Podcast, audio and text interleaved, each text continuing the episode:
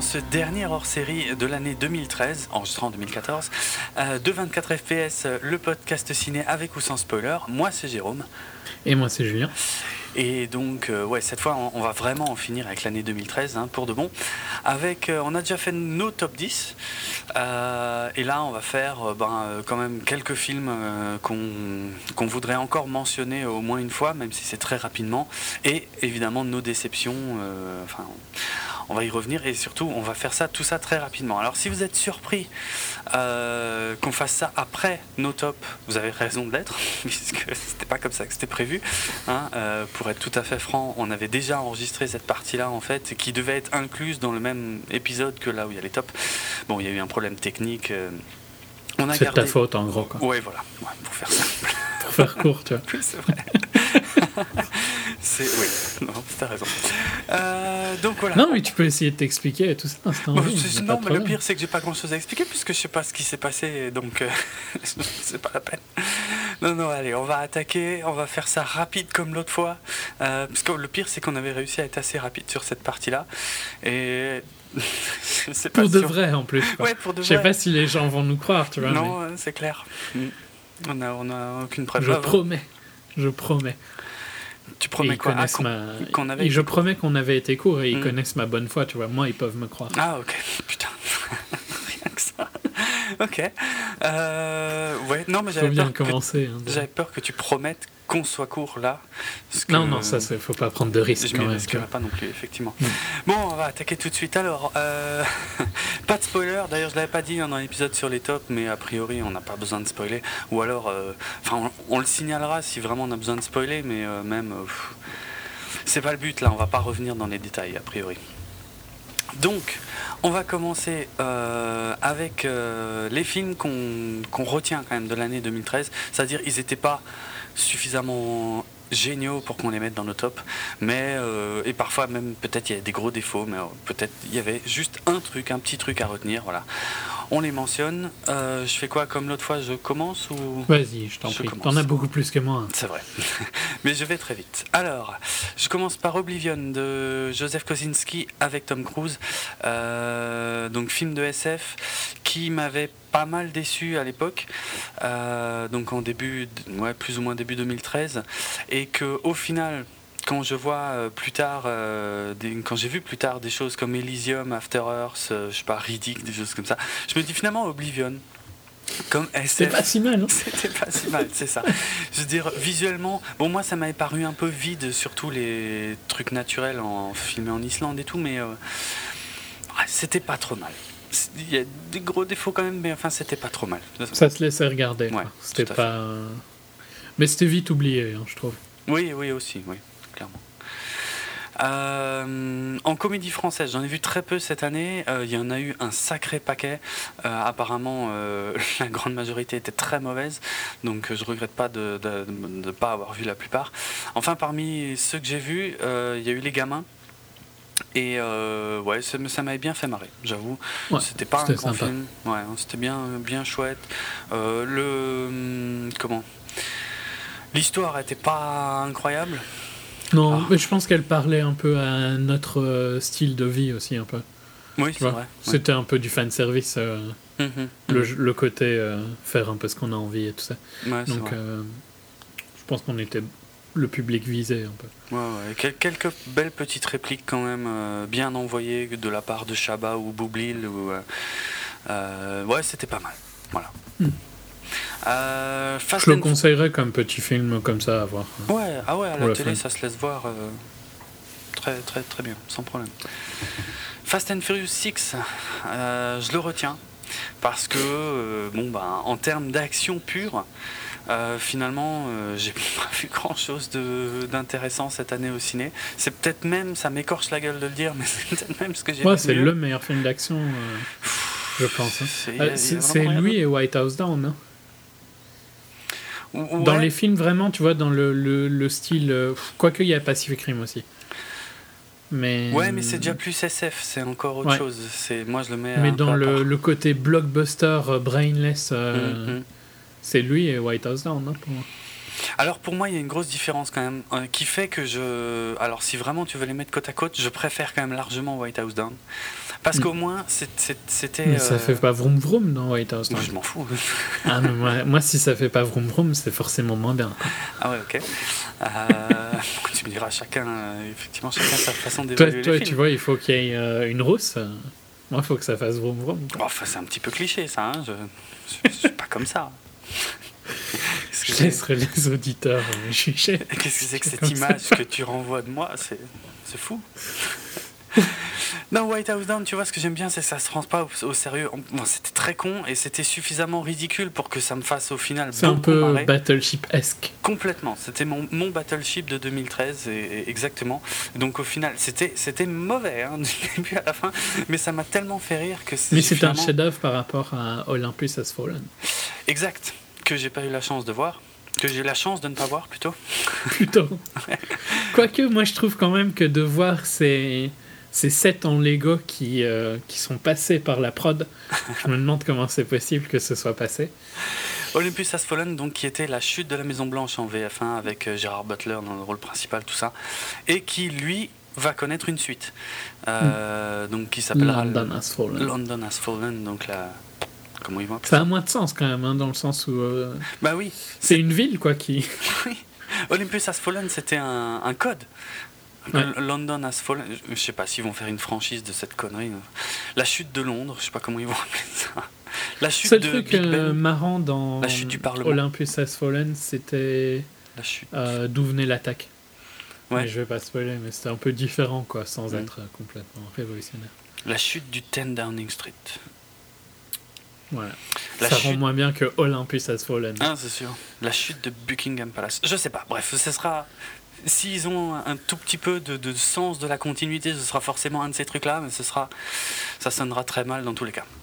Ouais, puis ce qui va être aussi bizarre, c'est qu'est-ce qu'il fait là, euh, Gérard Butler, qui n'a pas l'air très anglais? Je sais pas. Quoique, je sais même pas ce qu'il est en fait. Mais vous êtes tellement américain dans. Hmm. En tout cas, Fast and Furious 6, euh, je suis toujours pas fan de la saga, soyons très clairs. Je n'attends toujours pas le 7, euh, ça c'est sûr. Mais euh, ouais, il y avait euh, visuellement quelques trucs un peu percutants. Certainement pas la grosse scène finale, par contre, hein, ça c'est sûr, qui était vraiment dégueulasse. mais ouais, non. Puis au moins, je lui reconnais le mérite. Ça se laisse regarder, quand hein, c'est sympa, je trouve. moi, j'aime bien les fast. Une fois, ouais. Ah oui, mais c'est une fois et c'est au ciné, quoi. Hum, hum. Ça s'arrête là. Moi, je lui reconnais le mérite de m'avoir fait connaître l'actrice Gal Gadot, qui va bientôt interpréter Wonder Woman euh, chez, euh, chez Zack Snyder et euh, la suite de Man of Steel. Hum. J'en suis tout excité. Est-ce que je retiens d'autres? Un vrai film après Ouais, Only God Forgives de... Que, qui moi aussi est dans mes mentions bien. Mhm, de Nicolas Winding Refn. On avait fait une émission, hein, on le conseillerait, je pense vraiment pas à tout le monde. Non. Mais pour l'expérience euh, que ça peut être. C'est qu'une heure trente. Hein. Ouais, voilà, c'est qu'une. Bon, même pour, pour une heure trente, vu son rythme, c'est peut-être. Pas oui, c'est long, hein, c'est long. Faut, faut quand même. Il faut, faut y aller avec euh, une envie de voir quelque chose de lent, de très posé, mm, mm. qui va plus jouer sur va plus falloir regarder le travail de comment il place sa caméra, comment il choisit ses lumières, comment il choisit ses musiques et tout ça. Clairement. Pour tout ça et pour euh, Ryan Gosling. Mm. Ouais, oui, oui, c'est pas son, oui, c'est pas, pas le rôle qui m'a le plus percuté de la part de Ryan Gosling, mais en tout cas il le fait bien. Non, mais je trouve qu'il est bien dedans. il, y a, il y a, pour un rôle où il parle très peu, au final, il y a plein mm. de sentiments qui passent quand même. Hein. On apprend plein de trucs sur lui sans qu'il parle. Hein.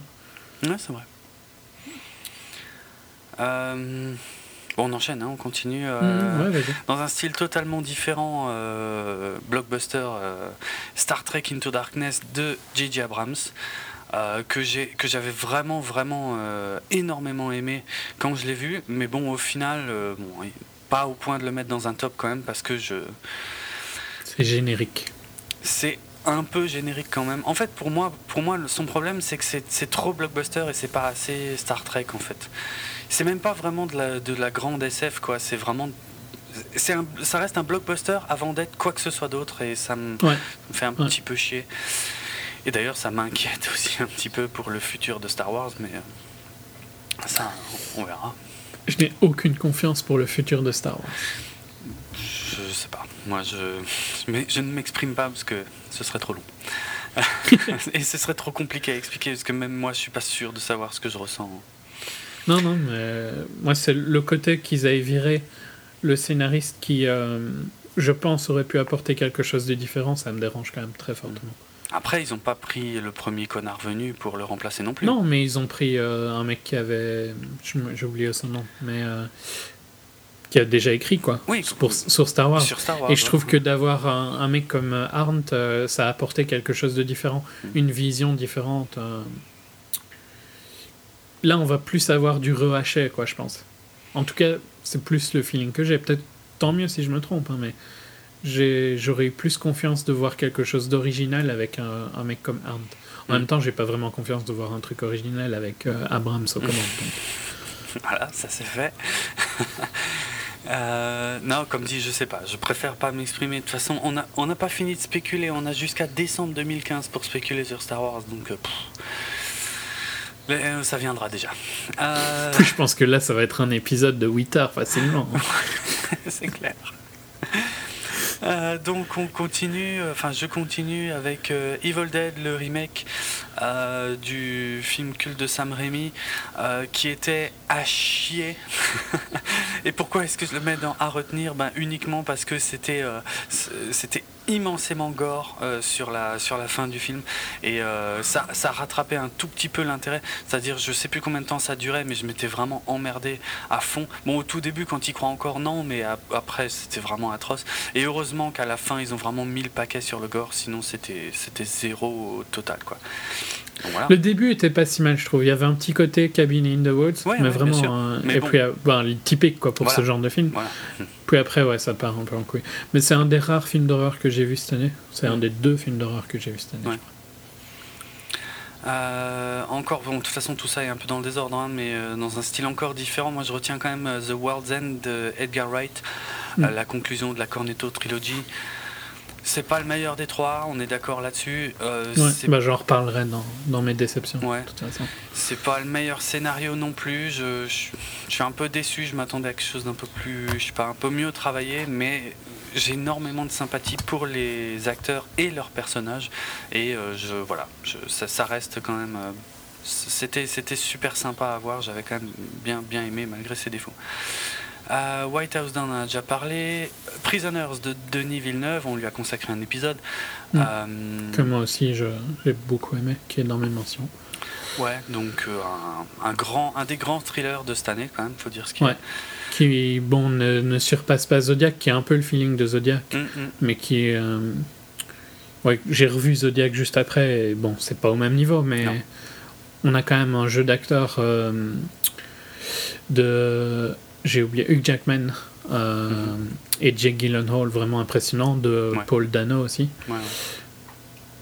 Et puis une photo euh, superbe, une des plus belles photos de cette année, de Richard Dickens. Mm, tout à fait. Moi, je, je l'avais dit, hein, mais sur la fin du scénar, euh, je décroche malheureusement. Je trouve qu'il y avait des gros, gros, gros problèmes. C'est l'unique raison pour laquelle il n'a pas fini dans mon top 10, en fait.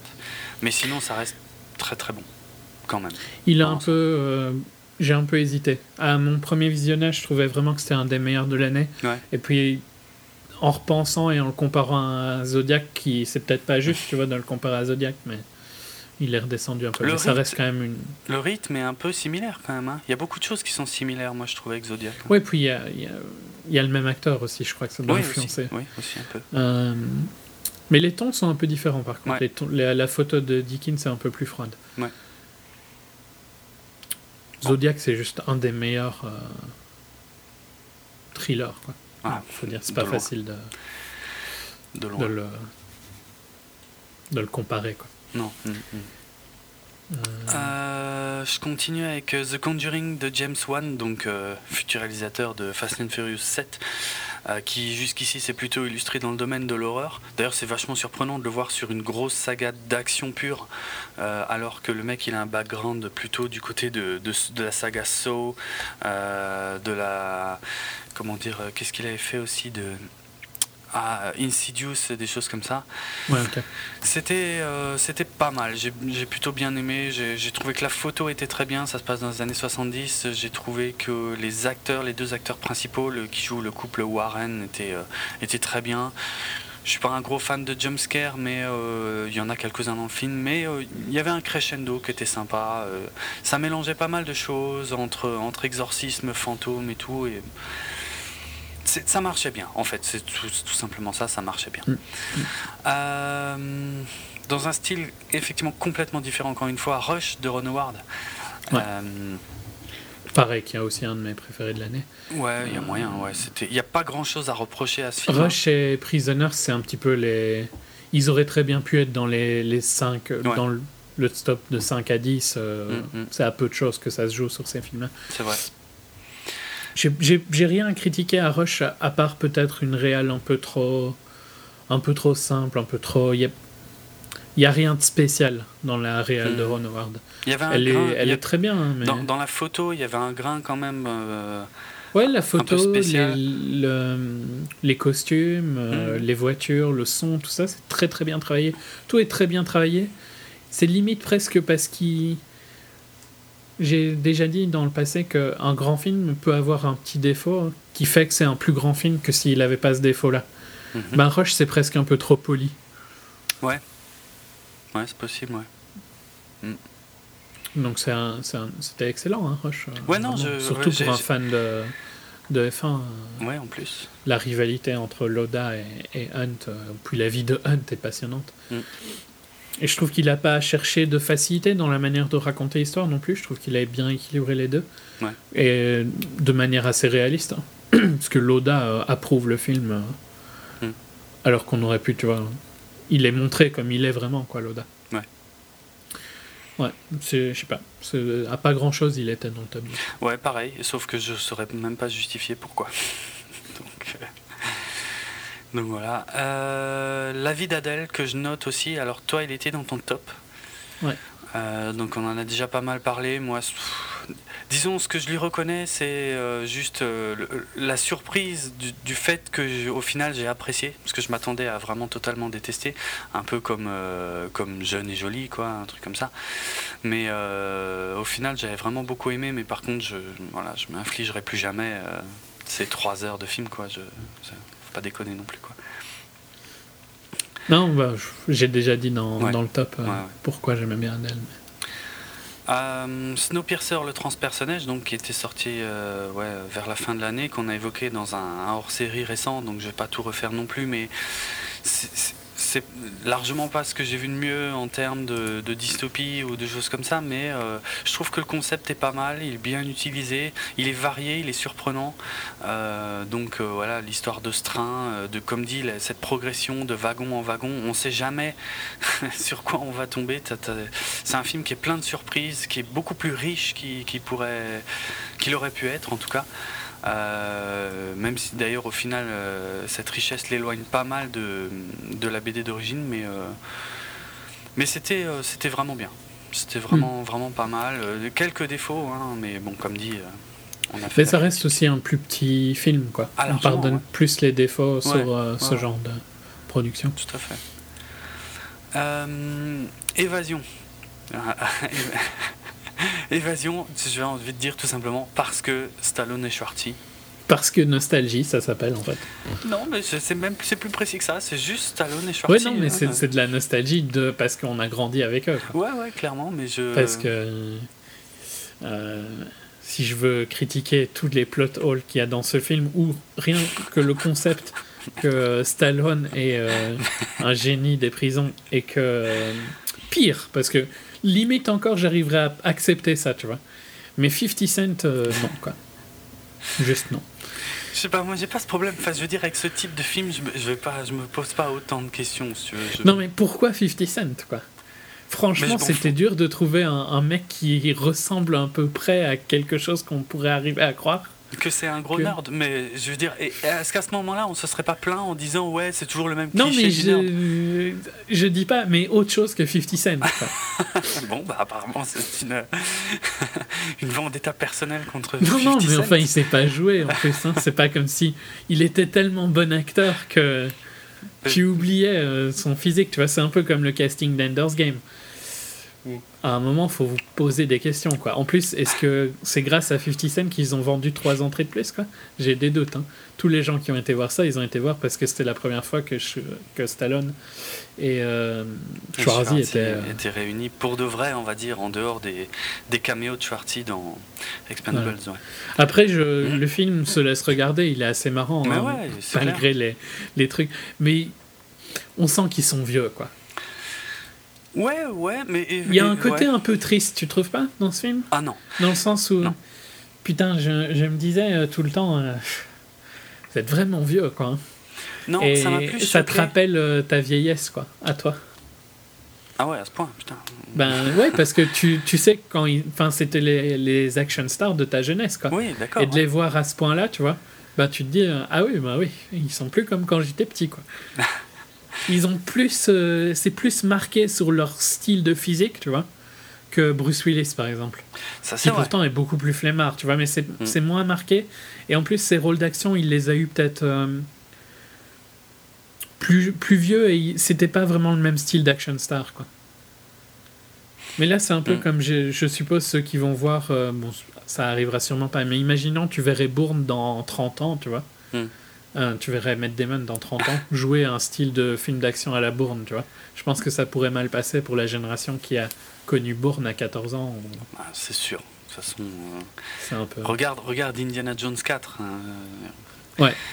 Harrison Ford, ça, ça, marchait plus, quoi. C'est clair et net. Bon, c'est loin d'être le seul défaut du film, hein, mais. Euh, ouais. On pourrait faire un épisode entier, je pense. Oh, juste sur les défauts du film. Mm, c'est clair. Non, mais Vasion, voilà, c'est pas du grand cinéma, c'est juste, juste du kiff, quoi. Et c'est du bon kiff, donc moi j'avais vraiment adoré. Je le reverrai avec grand plaisir. Vraiment. Je préfère revoir Adèle. Ah ben ouais, c'est différent, c'est sûr. Euh, Inside Lewin Davis euh, des frères Cohen, euh, je l'ai mis là. je sais plus, il était dans ton top Oui, il était dans mon ouais, Donc, on, en a déjà parlé, mais je. Voilà, moi j'ai trouvé ça joli, pas mal, mais sans plus. Une semaine après, j'ai déjà complètement oublié, donc euh, je... Voilà. J'ai pas de défaut particulier, mais c'est rien de strictement rien de marquant. Si vraiment une jolie photo, c'est à peu près mm. tout ce que je retiens. La musique. Hein. Ouais, qui était sympa. Euh, les garçons et Guillaume à table, de et avec euh, Guillaume Gallienne, donc pareil, évoqué tout récemment dans un de nos dernières séries. je, en fait, alors je savais pas à quoi m'attendre comme style puisque justement j'ai été le voir parce que ça avait l'air d'être quelque chose de, différent. Euh, euh, et, en fait je le retiens parce que je, me suis surpris à, beaucoup plus aimer que ce que j'aurais cru. Donc euh, voilà, tout simplement à voir. une, enfin en tout cas pour une comédie fine et qui n'est pas qu'une comédie en fait. Mm. Euh, Don John 2 et avec euh, Joseph Gordon-Levitt. Merci, parce que j'avais un trou de mémoire. Pareil, évoqué tout récemment dans un hors-série, donc euh, on a adoré tous les deux. Ouais. Tout Des très bonnes surprises. Enfin, mm. bon, je m'attendais à quelque chose de bien de, venant de lui, mm. parce que tu sens qu'il est, qu'il est fin et qu'il est qu'il est intelligent et tout ça dans les interviews. Tu sens vraiment le, le mec réfléchi. Donc je m'attendais pas à ce qu'il fasse quelque chose de mauvais, mais je m'attendais pas à ce qu'il fasse quelque chose d'aussi bien hmm. et d'avec autant de petits détails euh, qui montrent vraiment un certain talent. Quoi. Ouais, ouais, clairement, clairement. Un film enfin, euh, effectivement, a posteriori, en y repensant, euh, qui, qui, a beaucoup plus de profondeur qu'il n'y paraît, et que au final, j'ai trouvé ouais, très, très malin, hmm. très intelligent, et en plus qui, qui crache allègrement à la gueule des comédies romantiques, ce qui m'a fait extrêmement plaisir. Un, des, un des meilleurs genres. Euh, Pourquoi tu finis pas ta phrase? Un des meilleurs genres, tout. Ah, un des meilleurs genres, euh, ok. non, mais il y a eu, euh, je ne sais plus combien j'avais de comédies romantiques dans mon top. Non, mais, presque la moitié, quoi. C'est hallucinant. Franchement, c'est abusé. Sérieux. Bref. Et je n'ai pas de problème avec ça. Je ne suis pas. Je n'ai pas de de... Ah, je ne trouve plus ma phrase. Je t'en prie, continue s'il te plaît. Euh, je note euh, également Zero Dark Thirty, euh, mais que tu avais dans ton top, qu'on avait vu en tout début 2013, parce que c'était un bon Ça fait un peu partie de ces films qui sont 2012 pour les Américains, 2013 pour nous. Quoi. Hmm. Mais voilà, dans le style géopolitique. ouais, très bon thriller, ouais, géopolitique, en plus sur, basé sur des faits réels. je pense que si Une excellente Jessica Jessica Chastain. Tout à fait. aussi. Tout à fait. Euh, bon, de toute façon, ouais, on l'a déjà dit dans les tops, donc euh, voilà. Mais c'est, je pense, je continue de penser que si on s'intéresse pas à cette histoire, par contre, je pense qu'on doit se faire chier. Mais à part ça, euh, rien, rien à reprocher à, ben, ce film. Sans, je dirais pas juste cette histoire, mais il faut s'intéresser à ce côté un peu militaire aussi et tout ça, quoi. Faut avoir envie de voir ça. Mmh, c'est pas, mmh. tu vois, tu peux ne pas spécialement t'intéresser à à ce cas-là en particulier, même si bon, il est assez connu. Mais si par exemple euh, tu détestes Homeland, ben tu vas pas aimer ça quoi. La série Homeland. Ouais, oui, effectivement, oui, oui. Hum, hum. Il faut être un petit peu passionné par ça de base quoi. Ouais. Euh, dans le style horreur, euh, il y avait Your Next que je vous ai largement vendu cette année, parce que je l'avais découvert en avant-première à Gérard May. Euh, et je l'ai revu par la suite. Dans le style Home Invasion, c'est quand même un des meilleurs que j'ai vu. C'est fun, c'est violent, euh, ça tient ses promesses, ça... et c'est surprenant sur certains points. Même si justement ce qui est surprenant s'essouffle peut-être un tout petit peu au deuxième visionnage, mais euh, ça, restait quand même très chouette dans le genre. Mm. Avec des belles, des belles petites surprises. Euh, Happiness Therapy, euh, donc euh, Silver Linings Playbook, il était dans ton top, donc on va pas beaucoup revenir dessus, mais... Jennifer Lawrence. oui, c'est parce que j'allais nommer en premier, mais oui, ça aussi. Jennifer Lawrence, et puis une, espèce de comédie romantique détournée avec deux personnages tu vois qui que tu aimes aussi les comédies Oui, détournée, je l'ai toujours dit. Quand, c'est, quand, ça, quand, quand, ça prend des chemins. Euh, toutes les comédies romantiques étaient. Non, pas toutes, c'est vrai. Non, carrément pas. Non, euh, Il y en avait deux qui n'étaient pas détournées. Hmm. Euh, non, les, ouais, les, voilà, les deux personnages principaux étaient extrêmement attachants par leur, par leur folie. Et, et au final, c'est pour ça qu'on, que je trouve qu'on s'intéressait à eux et qu'on était voilà, content hmm. à la sortie de ce film. Euh, Captain Phillips, on l'a évoqué aussi tout récemment, donc le, film de Paul Greengrass, euh, qui a. Euh, ouais, qui est. Bah, qui a Je sais pas comment dire. Enfin, qui, qui, qui, qui, se base sur les c'est ça que tu veux dire Qui se base sur euh, l'histoire vraie Non, j'étais parti sur euh, Greengrass, en fait, euh, le mec qui, qui, a un peu popularisé les caméras tremblantes. Ah, bon, tout ça, on l'a déjà dit dans notre hors-série récente. C'est pour ça que je, je, me suis arrêté. Je me suis dit, merde, il faut que je dise autre chose. Et j'ai rien d'autre à dire. non, alors je l'ai quand même mis parce que autant il y, y, a des choses que j'ai vraiment détestées dans ce film, notamment essentiellement la, la deuxième partie du film qui m'a fortement déplu, mais je trouve que ouais, il y a hum, la première pour la fin. La première partie est très très bonne et le plan final est un des plans les plus puissants que j'ai vu au cinéma, effectivement, récemment. Hmm. Surtout avec un acteur comme ça, quoi, qu'on connaît autant. Ouais, ouais, tout à fait. Euh, alors, j'en ai encore deux, trois. Euh, c'est des trucs un peu à part. Et puis j'en garde un. Je lui garde une petite place. Mais euh, je, je, mentionnerai aussi le, le film-concert de Metallica, Through the Never, qui alors en tant que film, euh, c'était n'importe quoi, mais en tant que concert, c'est de loin ce que j'ai vu de meilleur. Et euh, je pense pas euh, que, je reverrai de sitôt quelque chose d'aussi énorme. visuellement, musicalement, mise en scène, façon de filmer, images, 3D, tout ça, c'était vraiment incroyable pour un concert. donc une super expérience au ciné. Et j'ai vu d'autres concerts cette année au ciné, mais rien de rien d'aussi fou et d'aussi fort. Mm. Pas seulement parce que je suis méga fan de Metallica, je reconnais qu'il y avait un, vrai effort euh, pour filmer le, concert lui-même. Mais pareil, on l'a évoqué récemment. Euh, j'ai aussi eu la chance de voir cette année au cinéma euh, deux classiques très différents par contre The Shining de Kubrick et Metropolis de Fritz Lang. Alors Shining à, Halloween, ben, c'était un vrai bonheur parce qu'en plus, euh, moi je l'ai en DVD, avant je l'avais en cassette et tout machin, mais j'ai toujours connu ce film en format 4 tiers. C'est la première fois de ma vie que je le voyais en 16 neuvième. Mm.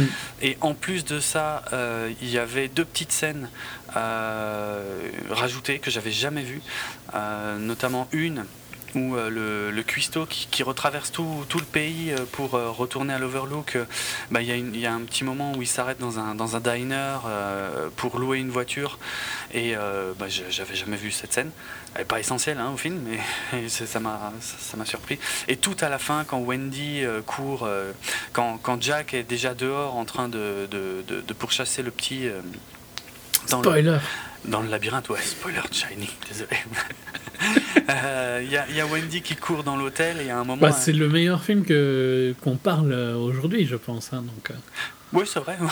c'est pas complètement faux, ça d'ailleurs. C'est vrai, parce qu'après on va passer aux déceptions, ça va être, euh, ça va être comique. Euh, ouais, tout à la fin, il y a Wendy en fait qui, qui traverse l'entrée de l'hôtel Overlook, le, grand hall d'entrée, et il y, a, y, a, y, a, plein de toiles d'araignées et de squelettes partout. J'avais jamais vu ce plan. Je savais même pas en fait qu'il existait des plans euh, un peu inédits. Euh, euh, Surtout sur un film aussi connu. Quoi. Ah ouais, c'est clair. Alors je, si, je savais qu'il existait un plan par contre qui lui n'a jamais été inclus dans le film, qui se passe tout à la fin. une histoire. Maintenant j'ai un trou de mémoire en plus. Je sais plus si c'est le petit qui est à l'hôpital ou si c'est Jack qui est à l'hôpital. Mais bref, ça, Kubrick l'a tourné, mais il l'a coupé. Donc euh, voilà. Mais là, ceux que j'ai vus là, c'était très surprenant parce que je savais pas que je verrais des scènes en plus. Et Metropolis de Fritz Lang que je n'avais jamais vu avant, qui est quand même un, grand classique, même une, euh, une œuvre majeure de la science-fiction, euh, de l'histoire de la science-fiction, puisqu'elle a influencé des tas de trucs. Mm. Mais là, par contre, plus dur hein, quand même. Ouais, c'est chaud. Ouais, il, faut vouloir, il faut vouloir connaître l'histoire du cinéma et tout ça pour euh, apprécier Metropolis. Au contraire de The Shining, qui, si vous l'avez jamais vu, c'est un des plus grands films. Mm-hmm. je pense que c'est mon préféré ou mon préféré à égalité de Kubrick. Ouais. Ouais. Si, si j'adore Orange Mécanique aussi. Donc, euh, enfin, Clockwork Orange. Euh, Mais c'est probablement aussi le plus facile à voir de Kubrick. Le plus accessible. Shining? Ouais. Hmm, je sais pas. ouais. Peut-être. Je trouve que c'est un des plus faciles à apprécier, tu vois. Pour, euh, si on veut découvrir Kubrick, c'est un des plus. Euh, ouais, effectivement, il y a peut-être moins de, de thèmes sous-jacents, euh, que ce soit au niveau politique mm. ou. ouais, effectivement, ouais, par rapport à la plupart de ces autres films. Non, ouais, c'est pas faux. Mm, mm. Pour découvrir un des plus grands cinéastes. Ouais. J'ai une anecdote à propos de Shining, tiens, je, viens de m'en rappeler. Elle me fait marrer, euh, alors je vais la raconter vite fait. Quand j'étais en, en, seconde, si je me souviens bien, donc toi ça te parle pas, mais euh, vers l'âge de 15 ans, on va dire 14-15 ans dans ces mhm. eaux-là, euh, j'ai euh, une copine dans ma classe qui, euh, qui me dit un jour Ouais, euh, je m'intéresse aux films d'horreur et tout, je voudrais bien voir des bons films d'horreur. Qu'est-ce que tu as Qu'est-ce que tu peux me conseiller Qu'est-ce que tu peux me prêter? Et à l'époque, je lui dis Bah écoute, si tu veux, j'ai Shining en, VHS. Hein. Et ouais, je, je, te le prête quoi. Et donc je lui ai passé. Et dans les les semaines qui ont suivi, on en a plus reparlé, enfin pas, tout de suite quoi en tout cas, euh, mais au bout de quelques semaines, euh, bah, le fait d'en avoir parlé avec elle, ça m'avait donné envie de le revoir et tout, de, le remater. Alors je lui, je lui demande la cassette, je lui demande si elle peut me rendre la cassette, et puis je lui demande aussi ce qu'elle, ce qu'elle a pensé du film. Et à chaque fois que j'allais lui demander soit la cassette ou ce qu'elle avait pensé du film, elle tournait la tête et elle m'adressait plus la parole. Et je, ne comprenais pas. C'était quoi le problème? Au bout d'un moment, je me suis dit merde, elle a fusillé ma cassette. C'était bon, je l'avais enregistrée sur Canal tu vois. C'était pas une cassette achetée, mais. Euh, non, non. Et euh, je comprenais pas où était le problème. Et un jour, j'ai insisté un peu plus et j'ai dit mais s'il te plaît, euh, je voudrais bien que tu me ramènes ma cassette. Enfin, je, il y a un problème. Enfin, dis-moi, je sais pas, tu me parles plus. Qu'est-ce qui se passe? Et là, elle me dit mais mais comment est-ce que tu as pu me passer un film aussi horrible? Mais c'était, j'en ai fait des cauchemars et tout, machin. Ah putain, c'était excellent. J'étais super content, mais elle n'a pas compris. elle m'a rendu la cassette. Euh, bref. Oh, elle, te remercie sûrement maintenant. Je sais pas. Peut-être, oui. Demande-lui sur Facebook. ouais, ouais. Je sais pas si elle s'en souvient en fait. Mais ça m'a fait marrer. Mais si vous voulez en savoir plus sur euh, Shining, euh, je viens de me rappeler qu'on en avait pas mal parlé quand on avait parlé de du film Room, euh, j'ai oublié le chiffre maintenant, 237, mhm. dans l'épisode spécial Gérard May, je crois. Ouais, ouais, ouais. Bah alors, ouais, si vous voulez. Pour en savoir plus, oui et non. Bon, là, par contre, il faut avoir vu The Shining. Hein. Oui, là, clairement. Mais quand tu dis il faut pour en savoir plus, je suis plus ou moins d'accord. Ouais, non, mais si, on, si vous voulez approfondir, il y a aussi ce film-là qui peut être intéressant quand on a vu The Shining. Parce que ce, sont des, des extrapolations, mais qui ne, qui ne reflètent pas forcément euh, ce que Kubrick a vraiment fait euh, sur son film. Mais il y a des théories. Mais il y en a quelques-unes intéressantes. Ouais, ouais. Mais il y en a qui sont complètement dingues aussi. ouais, ouais, Room 237, c'est à voir. Euh, moi, je finis euh, ma liste de films à retenir avec Le Congrès de Harry Folman. Donc, euh, le mec qui avait fait. et ça y est, maintenant j'ai oublié. Qu'est-ce qu'il avait fait? Bon, ça me reviendra. donc, c'était un film, Le Congrès, film mélangeant animation et prise de vue réelle, avec l'actrice Robin Wright qui jouait son propre rôle. Et c'est, ça reste l'un des films qui m'a le plus marqué cette année, euh, pour l'expérience, on va dire. Parce que, euh, je sais pas, ça m'a secoué sur pas mal de points. Je savais pas du tout ce que j'allais voir hein, quand j'étais le voir, mais euh, comment dire le fait que Robin Wright joue son propre rôle et que dans le film elle se prenne des critiques dans la gueule qui concernent justement sa carrière euh, j'ai trouvé ça très courageux et très surprenant de, sa part. Mm. Et puis euh, tout le côté dessin animé euh, qui finalement a qu'on a du mal à comprendre pendant un sacré moment. Et, le film a des, a des, gros défauts, notamment de rythme. Hein. Il y a un moment où c'était c'était presque insupportable tellement ça traînait en longueur, quoi.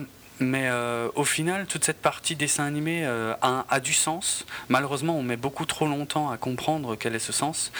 Mais, euh, et ça reste une des, une des meilleures expériences de science-fiction que j'ai eues au, au, cinéma cette année. Euh, donc le congrès d'Harry Folman, j'ai vraiment, vraiment envie de le revoir. Et voilà, mention spéciale, on va dire, euh, du jury. donc Harry Folman, qui était également réalisateur de Valsec Bachir, qui a eu nettement plus de succès que, que le congrès. Mais le congrès, moi, ça m'a... je sais pas, ça, m'a ça a continué à me travailler pendant un moment, en fait. Mm. Donc je le conseille. Ok. Euh, bah, je crois que c'est à mon tour. Ça ira un peu plus vite que toi. Donc, euh, bah, j'ai Dungeon aussi, mais je vais pas y revenir dessus vu qu'on en a déjà parlé. Mm. Pain and Gain de euh, Michael Bay, où on n'est pas du tout d'accord. Bah, on en a longuement parlé dans un épisode HS où on parlait de Pain and Gain. Mm-hmm. moi, je trouve que c'est un des premiers où j'ai l'impression qu'il le fait parce qu'il a envie de le faire. Je trouve que l'histoire est. Ça, je le reconnais. Ouais. Je trouve que l'histoire est intéressante avec des guillemets dans le sens où c'est complètement barré, mais moi ça m'avait bien amusé. Sans m'inquiéter de ce qui est réel ou pas, tu vois. Euh, mm. Je m'en foutais un peu, je trouvais que c'était fun, quoi.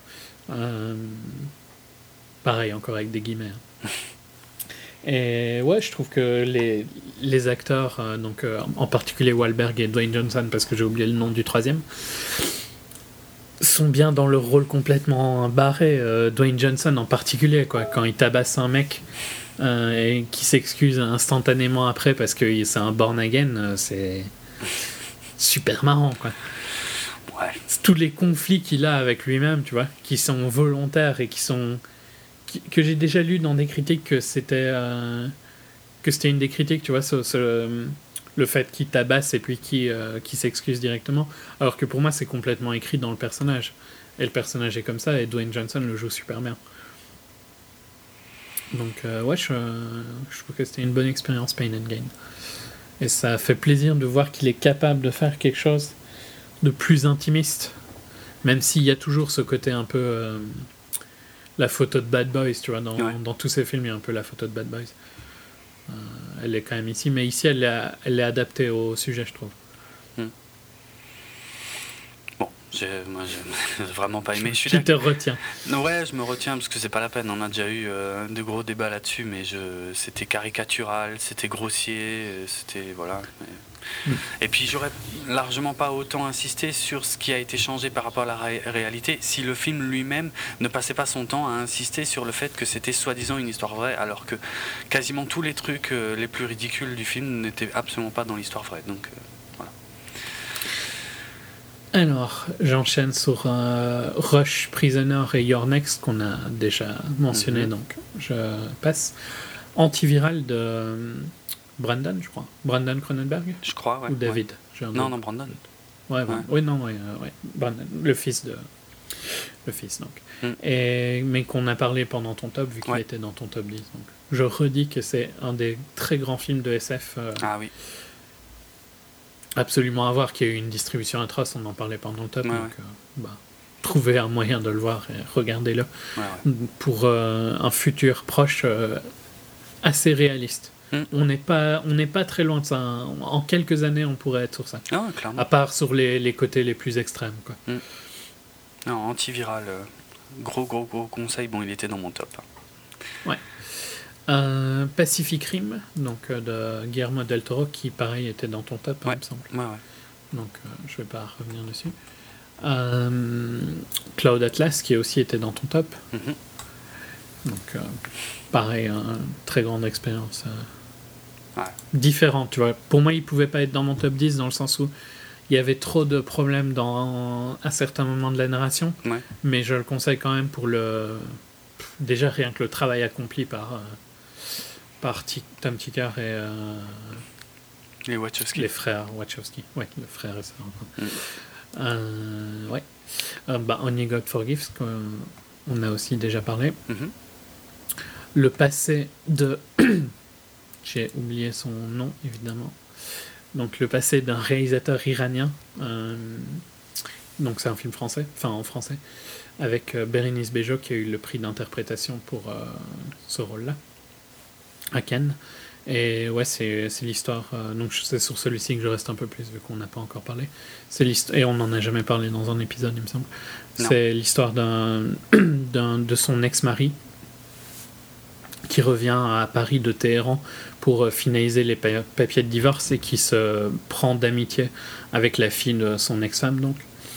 Euh, qui voit qu'elle a des problèmes avec sa mère et qui essaye un peu de les régler sur une assez courte période, donc c'est c'est assez intense comme euh, tout ce qui se passe quoi et ouais tout ce côté drame familial bon faut aimer ce style là hein, mais mm. euh, c'était très très bien et, donc le mon dernier euh, la dernière mention bien que j'ai que j'avais beaucoup aimé c'était Warm Bodies de Jonathan Levine et là je crois que tu te moques de moi hein, à chaque fois que j'en parle de celui-là donc c'est la j'avoue que je l'ai pas vu, donc euh, ouais, je peux pas, je peux pas aller au bout de ma critique en fait parce que je l'ai pas vu. La comédie romantique euh, zombie. Et ce que j'ai bien aimé, c'était justement ce, ce concept qui à ce moment-là était quand même assez rare, qui est devenu de plus en plus populaire avec la série Les Revenants et tout ça. des zombies qu'on humanise très fortement. Donc là, on le voit qui reprend des sentiments et le fait des sentiments fait qu'il redevient de plus en plus humain. Et euh, ouais, c'est tout ce côté, toutes les scènes par exemple où on le voit déambuler euh, en zombie, tu vois, avec un, son autre pote zombie à gémir et euh, où il, est, il fait la narration. Il y a plein de côtés super fun. C'est. Il a été super mal marketé, ou en tout cas, il a été super mal marketé pour les gens comme nous parce qu'il a été marketé clairement plus pour une audience euh, jeune fille Twilight quoi. Mais il y a plein de, de petits sous-entendus euh, qui met dedans. Et je le conseille, et c'est un, je le conseille vraiment, et je te le conseille même à toi. Et là où tu devrais avoir confiance, c'est que je sais pas si tu as vu sa comédie précédente, 50-50, avec Seth Rogen et Mais Joseph ouais, je vois ce que justement. Et il y avait déjà un petit peu de contre-courant et tout ça, et il y a un peu la même chose dans Warm Bodies sous, tu vois, sous une, une, image assez propre et un peu de film populaire, il arrive à placer plein de petits trucs euh, intéressants. Ça, ça vaut la peine. Alors, juste pour dire, moi, pourquoi j'ai pas vu Warm Bodies, parce que j'aurais pu aller le voir, hein, mais en fait, la bande-annonce, je l'ai vu un paquet de fois, la bande-annonce, et le jeu de Nicolas Hoult m'a complètement rebuté. Il, a l'air de surjouer le, zombie, là, qui. qui je sais pas, qui essaye de parler. Enfin, le zombie intelligent, c'est horrible. Franchement, c'est insupportable. Déjà dans la bande-annonce, c'est insupportable, donc je pense pas. Mais je crois que tu l'aimes pas déjà de base, donc. Euh, oui, T'as un problème avec lui, il me semble. Mais, Mais c'était dans quoi? Ouais, c'était dans Jack. Dans le euh, Jack le chasseur, de géants, ouais. que je l'avais détesté aussi, ouais. Mais ouais, ouais.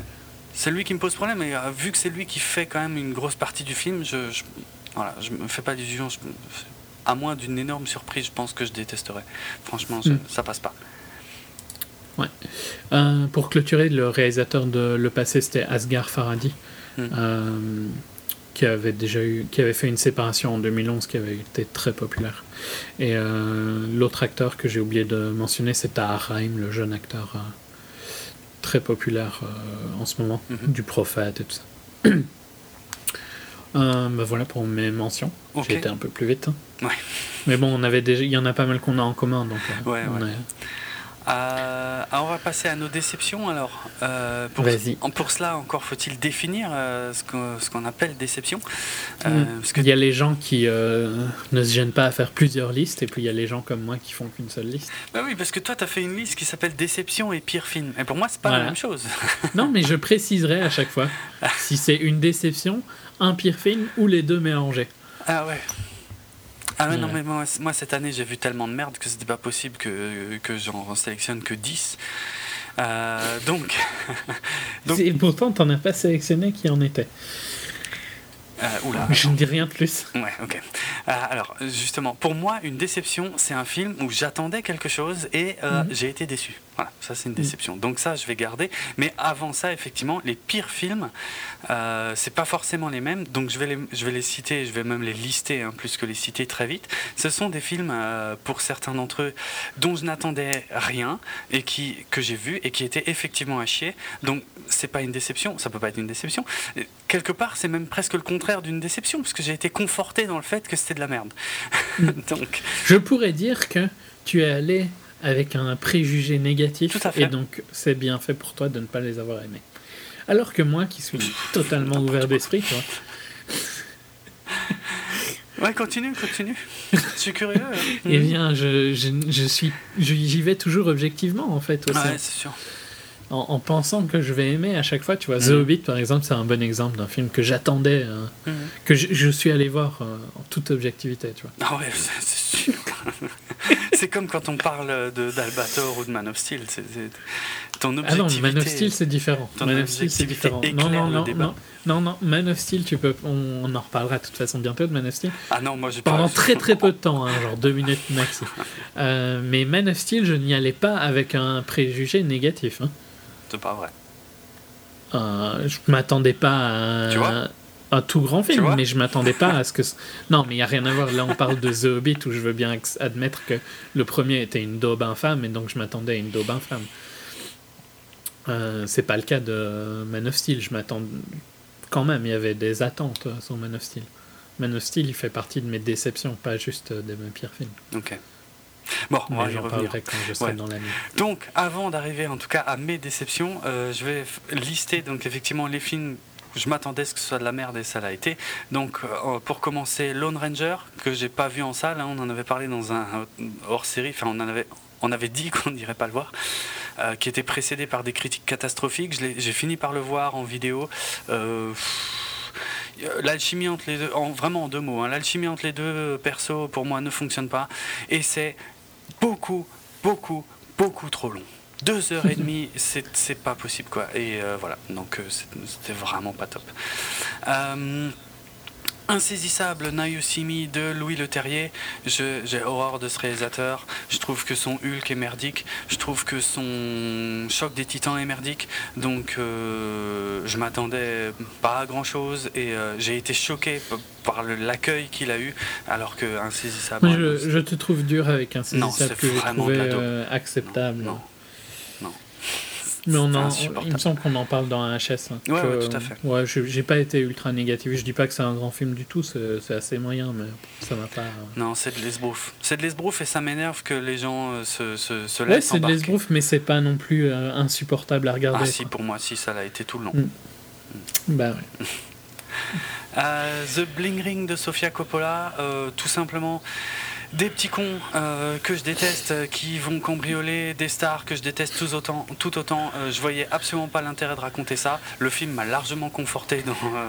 Il n'y a qu'un intérêt à raconter ça, c'est qu'elle a pu tourner chez Paris Hilton. Hein, c'est un peu son seul kiff à elle. C'est bien ce que je pensais. Donc Mais de toute façon, Sofia Coppola a un gros problème. Enfin, son premier film. C'était Virgin Suicide, hein, il me semble, son premier. Ouais premier gros en tout cas. Euh. Euh, oui, non, son premier, oui, t'as raison, ouais. Je crois que c'est ça. Et puis Lost in Translation, son deuxième. Virgin Suicide, euh, c'est adapté d'un d'un auteur que j'adore et que maintenant je ne trouve plus son prénom, mais j'ai le livre juste à côté de moi. Ah, avoue que c'est quand même bien géré là, n'est-ce pas? Ouais. Donc c'est Jeffrey Eugénide. et donc j'aime bien le j'aime bien le sujet, j'aimais bien le film. Lost in Translation, j'avais adoré, c'était la révélation de Scarlett Johansson, hmm. euh, qui a jamais eu d'aussi d'aussi bon rôle, je trouve, depuis. Pour moi, elle chasse toujours euh, quelque chose d'aussi bien que Lost in Translation. Euh, et qu'est-ce que je voulais dire? Ouais, mais après ça, par contre, ça a vraiment mal tourné hein, pour Sofia Coppola, je trouve. Hmm. Elle a fait plus que des trucs très mauvais, et puis ce, ce complexe de « Oh, mon papa, il est méchant dans tous ses films », c'est vraiment lourd, quoi. Parce que bon, alors euh, qu'elle change de nom, tu vois, si euh, elle a tant de problèmes avec le fait d'être la fille de Francis Ford. Ouais. Ouais, ouais, je... Parce que sans, sans, sans ça, euh, elle ferait pas des films, quoi. Donc, Ouais, c'est vrai. Peut-être vrai aussi. Nicolas Cage, lui, il a changé de nom et. Euh, je veux dire, pour le grand. En fait, ça lui a peut-être quand même ouvert des portes au début, mais pour le grand public, c'était pas tout de suite évident que c'était le neveu de Coppola. Quoi. Non, non, mais elle, elle utilise largement le fait d'être la fille de ah Francis Ford, mais après, elle s'en plaint dans tous les films. Donc c'est un peu lourd. Euh, toujours la même répétition de pauvre petite fille riche, et c'est encore la même chose avec Bing Ring, sous un autre aspect, mais c'est quand même toujours la même histoire racontée. Quoi. Mm. Donc euh, j'avais pas non plus aimé The Bling Ring, après c'était une, une des... Enfin, voilà quoi c'était rien. Quoi. Ouais, c'était rien, c'est clairement. Euh, dans le même esprit, pour moi, euh, il y a quand même l'énorme arnaque euh, Spring Breakers. alors j'en avais. Mais c'est pire, je trouve, Spring Breakers. Ouais, bon, alors moi personnellement je m'en foutais complètement hein, de la promesse des, petites jeunes actrices machin un peu dévergondées qui étaient jusqu'ici très propres sur elles et tout machin. Rien à mm. foutre de tout ça. De toute façon on en avait parlé quand on, en, avait parlé de Spring Breakers mais mm. c'est même pas vrai parce que la seule qui est encore un peu pure c'est Selena Gomez et c'est la seule qui touche pas dans le film donc, ouais, donc au final non, mais la forme était Il y a un point positif dans ce film, c'est la scène du braquage qui, euh, est filmée sous deux, à deux moments différents. Hmm. Enfin, qui est pas filmée à deux moments différents, mais qu'on voit de, avec deux points de vue différents. Et euh, c'est bien géré, je trouve, au final. Bah, c'est une des rares trucs bien gérés. Le plan séquence autour de la baraque, effectivement. Déjà, il est fort sympa le plan séquence, mais aussi le fait qu'on découvre ce qui se passe à l'intérieur bien après était une bonne idée aussi, je trouvais. Hmm. Après, euh, ouais. Qu'est-ce qu'il y avait, il y avait Ouais, non, il y avait rien. Rien. Après, tu vois, le personnage de James Franco pouvait être délirant à ah, certaines fois, mais c'était tellement poussé trop loin, quoi. Hmm, hmm. Euh, il y avait trop de je sais pas, il y avait trop de private joke et tout ça, et trop de délire perso qui font juste, je, rire juste à Harmony Corinne. Genre la chanson de Britney et tout ça, quoi. Ouais. Non, c'était vraiment. Ça, ça s'adressait à qui, quoi, ce film? Je sais pas. je, sais pas. Si. Euh, C'est aussi une de mes déceptions, enfin plutôt un, de mes, un des pires films, quoi c'était quand même. Euh, enfin, il y, a des gens qui ont bien aimé, qui, qui trouvent que c'est un film super subversif. Ouais, non, mais il y a même des critiques qui ont fort, fort aimé. Hein. Moi, je, je vois pas où ils trouvent qu'il est subversif parce que je, je, vois rien de subversif dans. Subversif. J'y arriverai pas. Subversif dans ce film. Je sais pas, ces gens-là ont dû faire un arrêt cardiaque devant Stoker alors s'ils ont trouvé Spring euh, Breakers euh, subversif parce que ça n'a rien à voir quoi. C'est quoi C'est subversif, c'est des filles en bikini qui prennent de la drogue? Waouh, c'est vachement subversif. Tourner au ralenti euh, et, et, et, remontrer 10 000 fois. Que Girls Gone Wild. Au secours, au secours. Non, rien, zéro. Arnaque totale. Euh, donc, je continue dans mes non-déceptions, car forcément de la merde. Euh, Riddick. Je suis pas du tout fan de la saga, même si le premier euh, Pitch Black est assez sympa. Bon, il a des défauts. Le deuxième, j'ai jamais compris le succès qu'il a eu. Le troisième, c'est en dessous de tout. Donc euh, voilà. Euh, j'enchaîne. un hein. Pain and Gain, on en a déjà parlé. Donc euh, voilà, Pain and Gain, c'est zéro. Enfin, c'est ok, c'est à peine plus glorieux que Transformers 2 ou 3, mais ah non, mais là, t'exagères. Non, pas du tout, non. Non, non, non. Transformers 3, on se fait chier tout au long du film. Ah, mais Transformers 3, moi, j'ai haï ce film. C'est une de, de mes pires expériences arrête, ciné. tu peux pas comparer avec Pain and mais Gain. Pain and Gain, j'ai souffert aussi. Je trouvais ça merdique, surjoué, euh, surexposé. Euh, quand même, il y a, un peu d'humour et tout ça. C'est un peu poussif. C'est dans l'extrême, hein, Pain and Gain. Je, je dis pas le contraire, quoi mais c'est ce qui fait le film. Je pense que c'est volontaire que ce soit comme ça. Euh, bah, ça n'a rien à voir avec euh, Transformers qui se prend à mort au sérieux et tout ça. quoi. Oui, c'est vrai que ça se prend moins au sérieux, mais ça marche quand même pas avec moi. Donc euh, voilà. Mais comparer les deux, c'est. Non, quand même. Non, mais j'ai dit que c'était mieux. Mhm. À peine. Beaucoup mieux. Non, à peine. Red 2, donc la, la, suite de Red, bon, Red était correct, mais sans plus. Red 2, c'était vraiment lamentable. Bruce Willis, c'est vraiment. Qu'il arrête, quoi. Hein. Ouais, ouais qu'il arrête. Sérieux, qu'il arrête plutôt qu'il fasse ça, parce que euh, c'est de pire en pire. Et vraiment, dans Red 2, on voit qu'il a pas envie, quoi. Il a pas envie de faire ces scènes. C'est ouf. Donc, non, au secours. Euh, RIPD, euh, le, le, le, faux Men in Black. Je sais pas, ça aurait presque pu être marrant euh, et en fait non, visuellement dégueulasse, scénario lamentable et euh, alchimie entre les deux persos qui fonctionnent jamais. Euh, ils ont rien compris justement à ce qui faisait l'essence de Men in Black. De toute façon, bon, c'est tiré d'une BD, mais enfin bref, ça ne marchait pas. After Earth de Shyamalan avec et deux Will Smith, en fait, on peut dire. Euh, mhm. C'était atroce, euh, c'était zéro, zéro absolu. C'était pas de la SF, c'était rien du tout. Il n'y a, y a, pas, a pas de tension, il n'y a pas d'enjeu. On s'en branle de son gamin qui doit euh, parcourir la, planète Terre, soi-disant qui est devenu un milieu hyper hostile pour l'homme, alors qu'en fait, par exemple, les, quasiment les deux seules bestioles qu'on voit dans le film, ben, c'est. Bah, c'est des animaux qui existent actuellement sur Terre. Hein. Ils sont juste un peu plus gros dans le film et en image de synthèse. Donc je, je, vois pas ouais, je, vois pas où est la SF là-dedans. Et puis de toute façon, le, père joue mal, le fils joue mal, et ça raconte rien. bref, voilà. Gatsby le magnifique, euh, eh ben, je détestais l'histoire, je détestais le réal. Bon, bah, le, résultat a été relativement logique, un film que j'ai détesté. Euh, J'en dirai pas plus. G.I. Joe 2, ouais, je sais même pas quoi dire. G.I. Joe 2, quoi. C'est zéro, c'est le, le, le niveau zéro du film d'action et de la franchise, de l'exploitation de franchise et tout. Le 1 était presque mieux. Ah ouais, ça, ça totalement. Moi, je trouve que le 1. Ouais, non, mais je pensais pas que c'était possible, tu vois. Ouais, ouais. Parce que le 1, c'était quand même très très mauvais.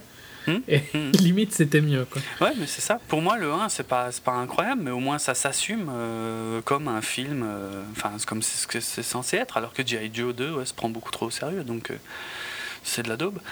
Die Hard 5. Alors, vu Die Hard 4, évidemment, j'en attendais rien, mais, mais je pensais quand même pas que c'était possible d'aller aussi Die Hard 4, c'est un chef-d'œuvre à côté. ça, mais ça, c'est vrai que ouais, ça me fait vraiment mal franchement, de dire, mais ouais. Franchement, tu, tu, pourrais re-regarder Die Hard 4 que tu saurais pas re-regarder Die Hard 5. Enfin, j'ai autant envie de revoir l'un que l'autre, hein, mais. ouais, mais franchement, quand même plus Die Hard 4. Non. Parce que hum, Die Hard 4, il était encore un peu près motivé, quoi. Non. Pas pour moi. Plus, plus, il était quand même. ça le faisait moins chier d'être là. Hein. Là, c'était. Ah, tu parles de Bruce Willis, oui, oui, comme ça. De Bruce Willis. Mais bon.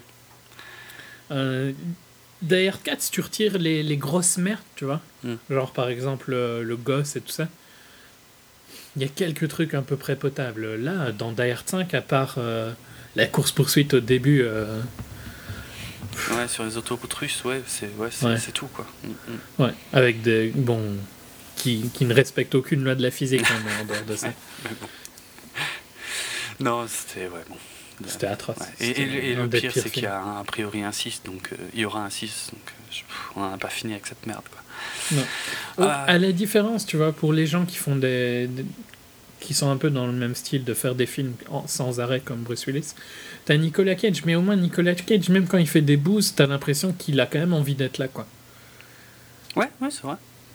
Euh, là, parce que bon, il fait, il fait que des boosts quasiment, mhm. Cage, depuis une plante.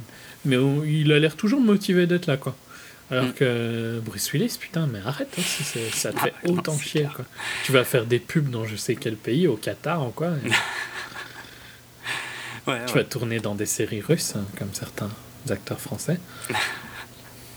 ouais, ouais, ouais c'est vrai, pourquoi pas, ouais. Mais bon, je sais pas. Le problème, c'est qu'il y a des gens qui continuent à venir le voir parce que ces, ces conneries-là, euh, ça fait des box-office ouais, euh, bon, euh, qui sont bons. Si s'il le fait juste pour le fric, il y a sûrement d'autres moyens de faire autant de fric, tu vois en se prenant moins la tête.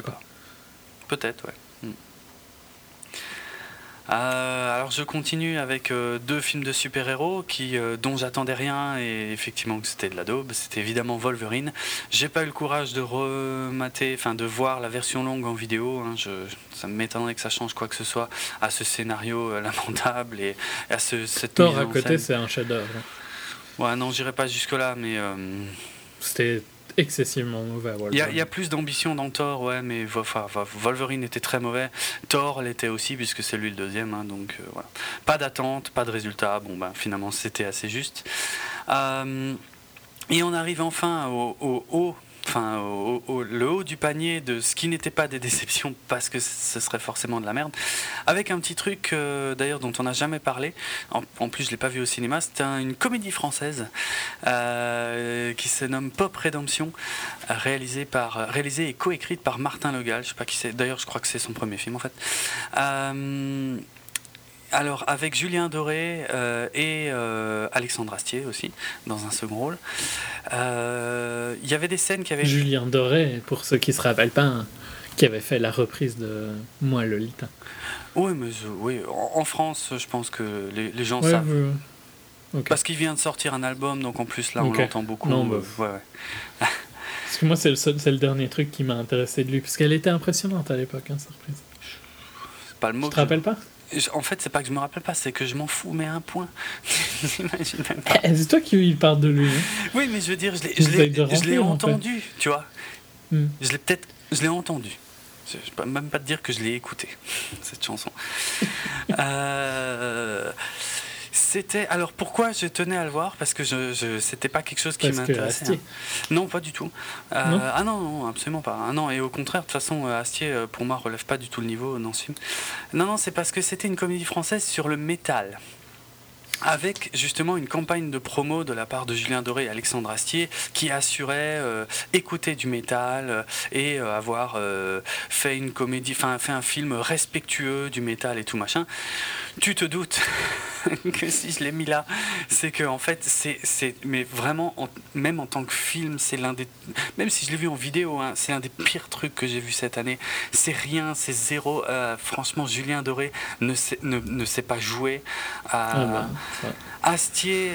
je peux pas Moi, j'ai pas, euh, enfin, je suis pas fan d'Astier, donc.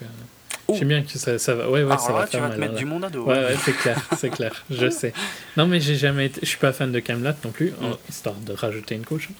Euh, je ne comprends pas la fascination avec Astier, donc euh, je vais pas le défendre. Bon, moi, moi j'aime beaucoup Astier, mais euh, là, dans Pop Redemption, franchement, il, il fait de la parodie de ce qu'il fait dans de la mauvaise parodie de ce qu'il fait dans Camelot. C'est-à-dire, il est gendarme, il est chef, et tous les autres sont cons, et il n'y a que lui qui, comprend, et il, les engueule tout le temps, exactement comme il fait dans Camelot, mais sauf que c'est pas drôle, c'est nul, c'est voilà, et c'était euh, le rythme du le scénario du film est inexistant. En fait, tu as une idée de scénario qui est à peu près utilisée pendant la première demi-heure, et après, ils savent plus du tout où ils vont. Tu as des ellipses énormes d'une scène à une autre parce que en gros, à chaque fois, ils arrivent à une impasse, et puis il faut bien continuer le film, donc as des, les, scènes se succèdent sans, sans aucune logique. Euh, je, vais, je vais pas te faire le chapitre sur le, respect du métal, parce que tu te doutes que c'est catastrophique. Euh, je vais pas m'étendre là-dessus, mais c'est vraiment lamentable. Mais euh, voilà, bref. Heureusement. Moi, je, je, conseille Adèle pour une description du métal réaliste. Début d'Adèle. Ça n'a rien à voir. non, euh, en tout cas, heureusement qu'il y Ce que je pense du métal, en tout cas. Si les gens veulent savoir ce que je pense du métal, ben, mon avis est partagé par Adèle Exarchopoulos. Les gens se foutent de ce que tu penses du métal. Soyons très clairs. Sympathique. Euh, bref, je finis avec cette horreur de Pop Rédemption. Heureusement qu'il y avait Audrey Fleurot là-dedans, parce que comme ça, de temps en temps. Ouais, il y avait quelque chose à se mettre sous la dent, j'ai envie de dire, en fait, euh, visuellement, même si euh, elle joue très mal hein, dans le film, euh, son rôle est catastrophique. Tout, tout, tout est merdique là-dedans. Et puis de toute façon, rien que le concept du film, qui est largement révélé dans le titre, hein, Pop Rédemption. Un film soi-disant qui respecte le métal, qui s'appelle Pop Rédemption, hein, dans le sens pop, pop musique. Voilà. Je ne vais, pas, vais pas en dire plus sur le scénar, mais c'était vraiment atroce, atroce, atroce. J'ai du mal à croire. De toute façon, ça, ça, ça a été un échec euh, énorme. Hein. Ça, ça, ça a été pas super bien distribué et en plus, c'est euh, pas resté plus de deux semaines en salle euh, quasiment partout en France. Donc voilà. Très justifié parce que c'était vraiment atrocement mauvais. Si, si c'est ça la, comédie française, les, les, espoirs de la comédie française, putain, c'est. Je suis content de pas aller voir tous les autres, les vingtaines d'autres là que je me suis épargné. Et euh, pour finir. Je, je ne t'écoute plus. Mais alors t'inquiète pas, j'ai vraiment pas l'intention de rentrer dans un débat là-dessus. On en a déjà tellement parlé, j'en peux plus. J'ai passé mon quota. C'est évidemment, ça ne pouvait pas être une déception. Hunger Games, l'embrasement je, voilà, je n'en pense que du mal et, et, ce n'est pas prêt de changer.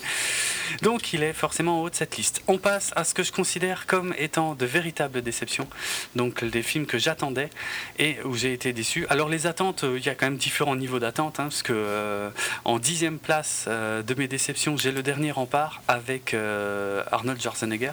Donc c'était le retour de Schwarzenegger, le vrai retour euh, de Schwarzenegger euh, après son mandat euh, politique. C'était un des, des, trois films des vieux, quoi. Mais exactement, et justement, en fait, euh, par rapport à ce que tu disais tout à l'heure, moi, là, dans le dernier rempart de Last Stand de, Kim Ji-woon, là, moi, je le sentais pas du tout. Euh, qu'est-ce que je dis? C'est le contraire. Dans The Last Stand, je le sens vieux, et c'est pour ça que j'ai détesté le film, en fait. C'est que vraiment, son, son, son, personnage était catastrophique, euh, et ça marchait pas du tout, et physiquement, il était à la ramasse complète, alors que dans Évasion, moi, je le trouvais bien. Non, mais j'ai ni vu euh, le dernier rempart, ni celui de Stallone. Je n'ai vu que Die dans ces trois-là. Die Donc, euh, bah, Die c'était ah, oui, le troisième de ce... Ah oui, ok, ouais. Ah oui, du J'ai dit les trois vieux, hein, pas les deux vieux. D'accord, Donc, euh, ils, ils sont sortis quasiment le même mois, il me semble, tous les trois.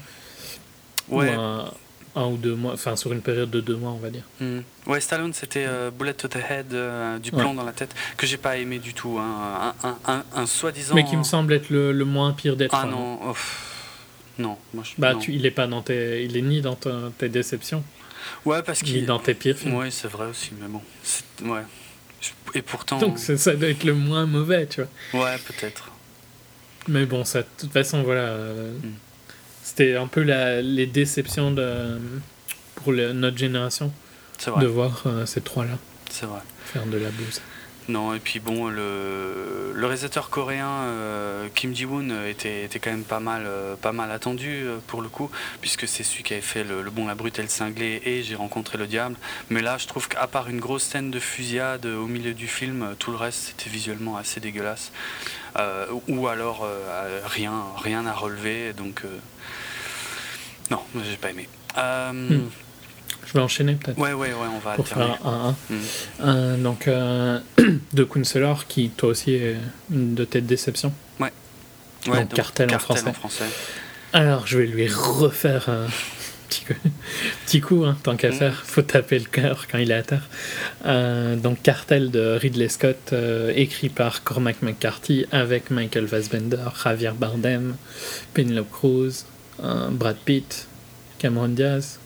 Qui est-ce que j'oublie Je crois que c'est tout. Je crois que c'est les principaux de toute façon. Ouais. Euh, et alors, comment est-ce que tout ce petit monde de majoritairement euh, bonne facture, quoi, hein, euh, Fassbender et Bardem en particulier, et Cormac McCarthy, qui est un des, un des meilleurs romanciers américains, arrive à faire cette immonde daube qui est un des pires films de l'année, mm. voire des dernières années, et qui est une de mes plus grosses déceptions, parce que moi, euh, toi, je crois que c'est moins une déception, ouais, pas, dans le sens où t'attendais moins. Pas de grosse attente, pas quasiment pas d'attente, et pourtant, à la vision du film, c'est pourquoi, en fait, la question que je me suis posée tout le temps, mais pourquoi, mais comment ils ont pu faire un truc aussi lamentable? Comment est-ce que ça peut être aussi mauvais? Comment est-ce que j'arrive, alors qu'il a été dans des films assez mauvais, Prometheus par exemple, Fassbender, mm. euh, mais il restait intéressant dans Prometheus, tu vois? Ici, c'est le premier film où il m'énerve et où. Euh, ouais, ça, ça, me, ça me ternit son image d'acteur, quoi. Qui pourtant, pour, euh, si vous nous écoutez depuis longtemps, vous savez que j'adore Fassbender. Euh, depuis Hunger, donc ça fait, ça fait assez longtemps que j'adore Fassbender. Et le fait que ce soit un scénario de McCarthy qui a écrit des romans que j'adore, euh, No Country for Old Men, The Road en particulier. The Road, c'est un de mes romans préférés d'un post-apo. Euh, qui donc des romans qui ont déjà été adaptés, où il a probablement déjà dû lire des scénarios. Comment est-ce qu'il a pu écrire quelque chose d'aussi, d'aussi vide et d'aussi rempli de conneries quoi? en plus cette manière d'écrire dans ses livres, qui est intéressante dans ses livres, cette prose? Qui fait répéter au, au, personnage dans le film, ça passe pas du tout, quoi. C'est, ça se veut philosophique, mais quand tu lis un peu plus loin, c'est, c'est, rien, quoi. C'est aussi vite que Spring Breakers. Ouais. Voire pire, quoi. Non, pas pire. Franchement, je trouve que, ben, moi, je trouve que c'est pire que Spring Breakers. Franchement, j'ai détesté dix fois plus Counselor. C'est, à la différence de, de films excessivement mauvais comme The Hobbit, Counselor est limite pire parce que il y avait je sais pas, je comprends pas comment on est arrivé à ça, quoi. J'arrive pas à comprendre quand je le regarde et j'arrive pas à comprendre quand je vois les gens euh, impliqués dans ce projet. Qu'il y ait personne qui ait vu que c'était aussi mauvais, quoi, à aucun moment de la production. Peut-être qu'il y en a qui l'ont vu vers la fin, mais bon, c'était fait, il fallait le sortir. C'était trop tard. mais c'est euh, ce que Blizzard euh, dit souvent quand on leur dit qu'ils ont jamais sorti de mauvais jeux. Mmh. Quand on leur dit qu'ils ont jamais fait de mauvais jeux. Ils disent on n'a jamais sorti de mauvais ouais, c'est vrai, c'est vrai. Ouais, parce qu'ils en ont annulé plus d'un. Hein. Et des jeux qui étaient super avancés, hein, c'est vrai. Mhm. Ghost, par exemple, dans les plus connus. Ouais, mais eux, ils se, enfin, ils s'autofinancent, si tu veux, donc ils. Ouais, non, je sais bien, c'est, une. Au cinéma, je sais bien que c'est impossible bah de, de ne pas sortir un film comme euh, de Kunstler, mais il n'y a pas eu quelqu'un dans la salle d'édite qui aurait pu essayer de récupérer le truc, quoi? Bah, tu sais, euh, il va y avoir euh, une version longue a priori. Une version extra longue. ouais, qui, rajoute une heure de film, quoi. Euh, mm. C'est hallucinant. Ça veut dire qu'il y, a au moins, au minimum, une heure de rush. Mais alors pourquoi, e, effectivement, du coup, pourquoi ils ont sorti une telle merde? Effectivement, là, là je suis d'accord avec toi. Euh, a priori, alors, peut-être au niveau montage, il y avait moyen de rattraper le truc, quoi. Ou en tout cas d'en faire quelque chose de regardable, parce que mm, là, mm. c'est pas regardable, quoi. C'est vraiment immonde. Donc, euh, ouais, ouais franchement, je trouve que Spring Breakers est. Euh, je vais pas dire mieux parce que c'est. Je peux pas dire mieux d'un film comme Spring Breakers, mais moins mauvais, ouais. Mm. Euh, bah, je te laisse. Ouais, je, de toute façon, j'ai pas grand chose à rajouter sur Cartel. J'enchaîne avec Jobs. Bon bah Jobs, hein, c'était le, le, le, biopic de Steve Jobs, produit et interprété par Ashton Kutcher. Euh, bon, bah, deux déceptions. Alors, vraiment, pour faire très vite, parce qu'on a fait aussi un épisode de toute façon là-dessus, c'était, ben, euh, comment dire, alors de bonnes intentions, une, une photo assez chouette dans l'ensemble, euh, mais les deux gros défauts, c'est d'une, ça raconte pas la bonne histoire. ça passe à côté des trucs les plus intéressants, c'est vraiment dommage. Surtout pour ceux qui ont lu la bio, quoi, voilà. qui est remplie de. Mm, mm, mm. Ah, c'est passionnant la biographie de, de Jobs. Hein. tout à fait on l'avait conseillé dans le film, donc de mm. Walter Isaacson, vraiment. Enfin, quand on avait fait le podcast euh, sur euh, Jobs. Et l'autre défaut étant le jeu d'Ashton Kutcher dans certaines scènes. Euh, où c'est vraiment pas possible. Qui est, plein, plein, de bonnes intentions. Hein, mais, ouais, ouais, mais bon. Voilà, il y arrive pas. Il a pas, il a pas. Bah, il, il, il, limite.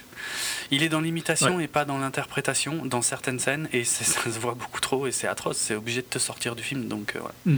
Surtout pour les gens qui, comme nous, euh, avons beaucoup vu euh, Steve Jobs dans les keynotes. Voilà. Mais bon, je le casse un peu moins dans le sens où il a eu au moins l'avantage de me rendre un peu nostalgique sur des moments du livre et que je remplissais les trous qu'il y a dans le film, qui sont énormes. Hein. Mmh.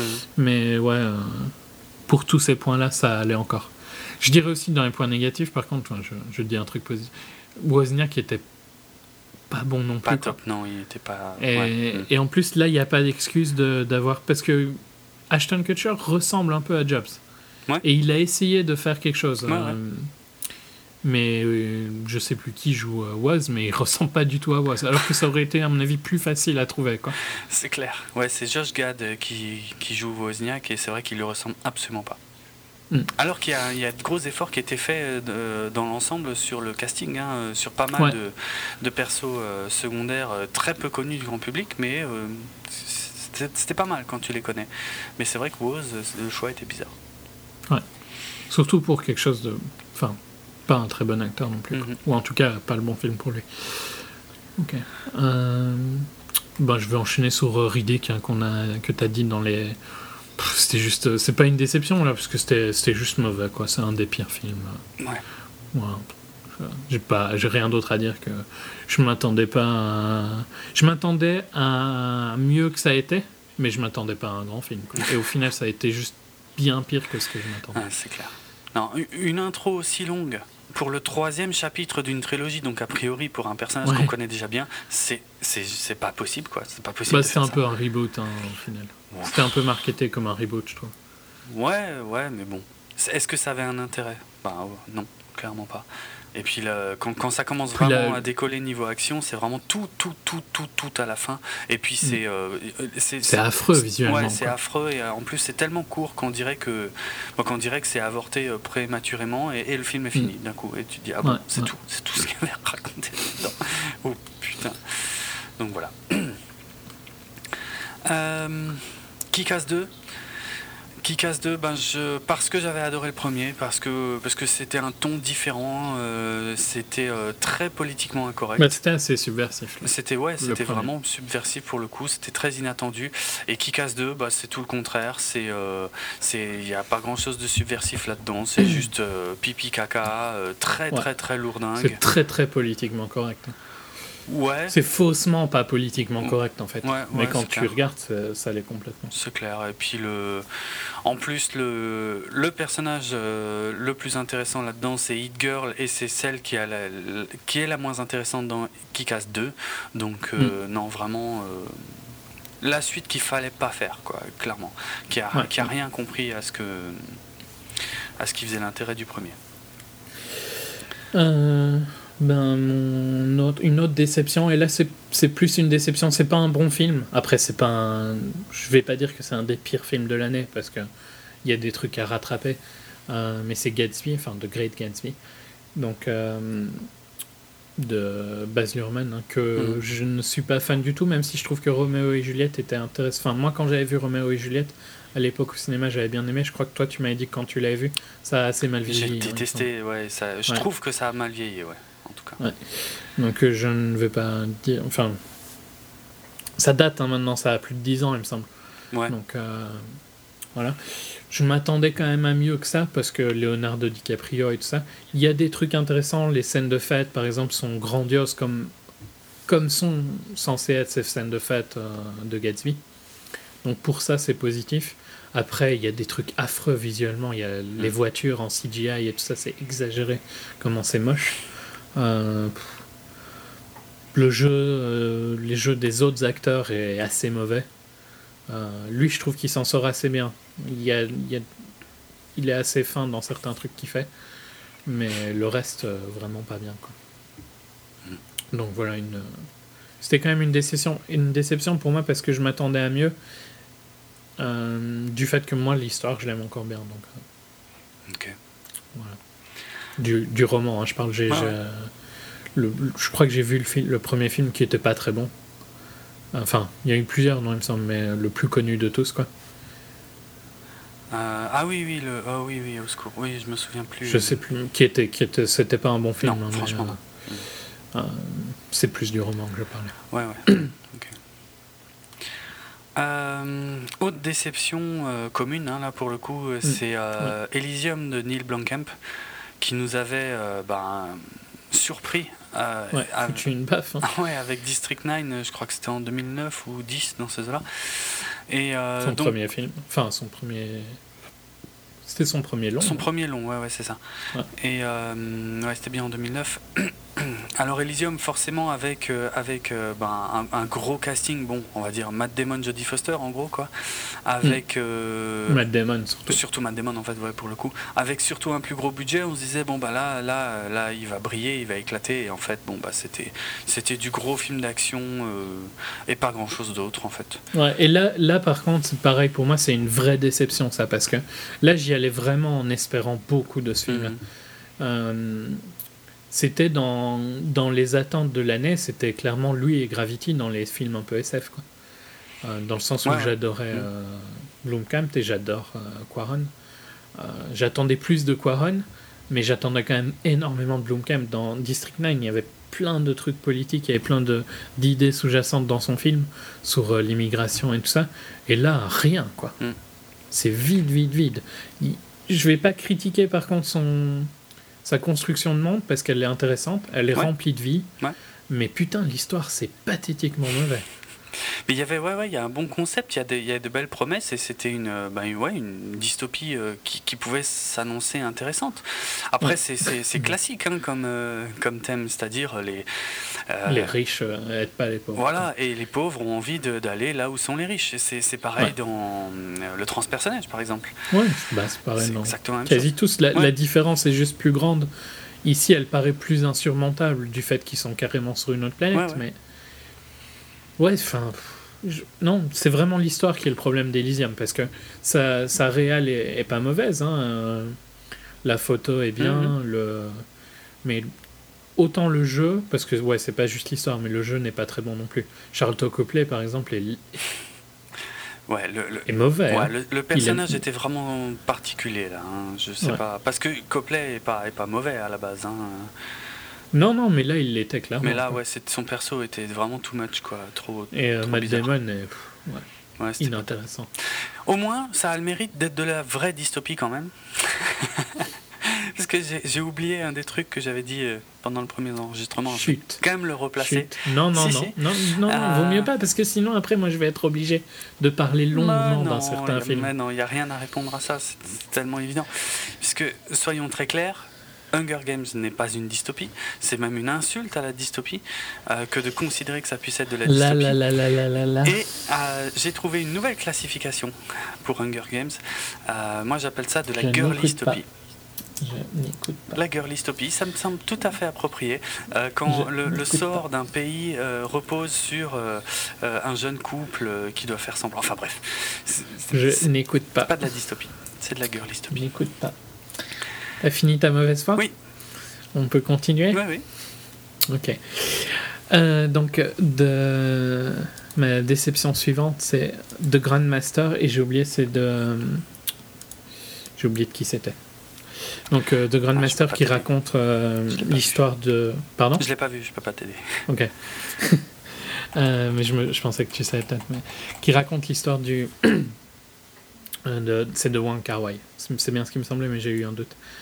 Euh, qui raconte l'histoire du maître, Wing Chun qui était le qui, sera plus tard le mentor de Bruce Lee dans la Chine euh, des années 30-40 et c'est très très long quoi.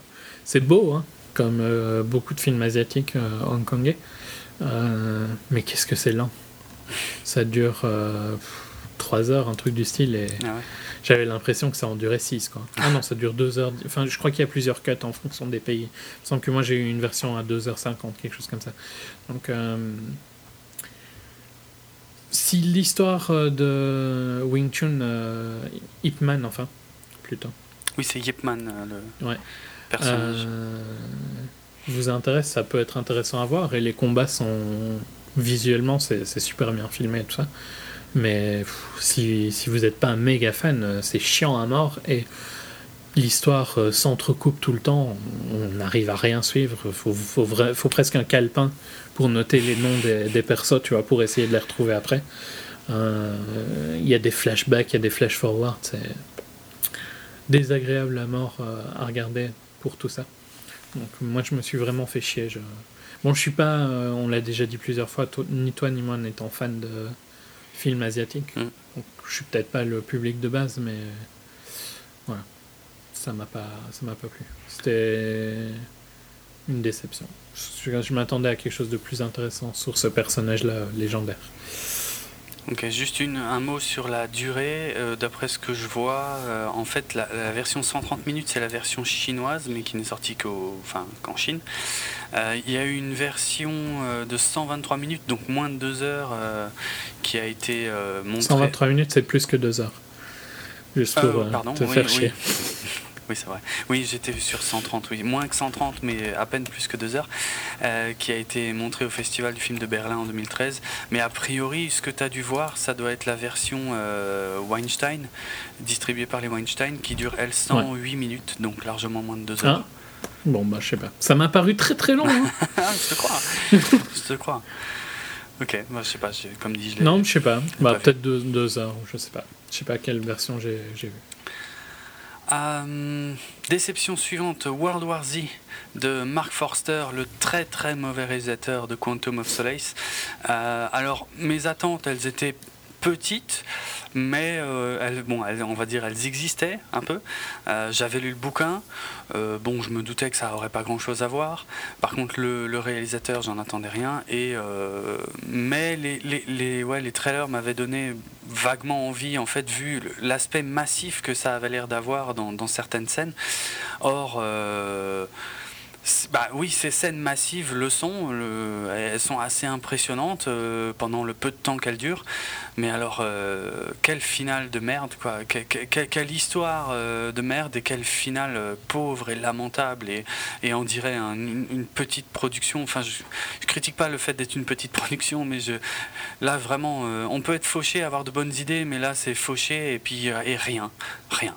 Une, ok, une fin réécrite au dernier moment à l'arrache parce que la fin originale ne fonctionnait pas. Du coup, un budget énorme. Euh, mais franchement, justement, quand tu as un budget pareil, tu peux pas finir un film sur un truc aussi ridicule que, que je sais pas, que, que n'importe quel fan film ou film d'étudiant euh, pourrait euh, refaire à l'identique et peut-être même en mieux, quoi. Donc, non, mm. au secours.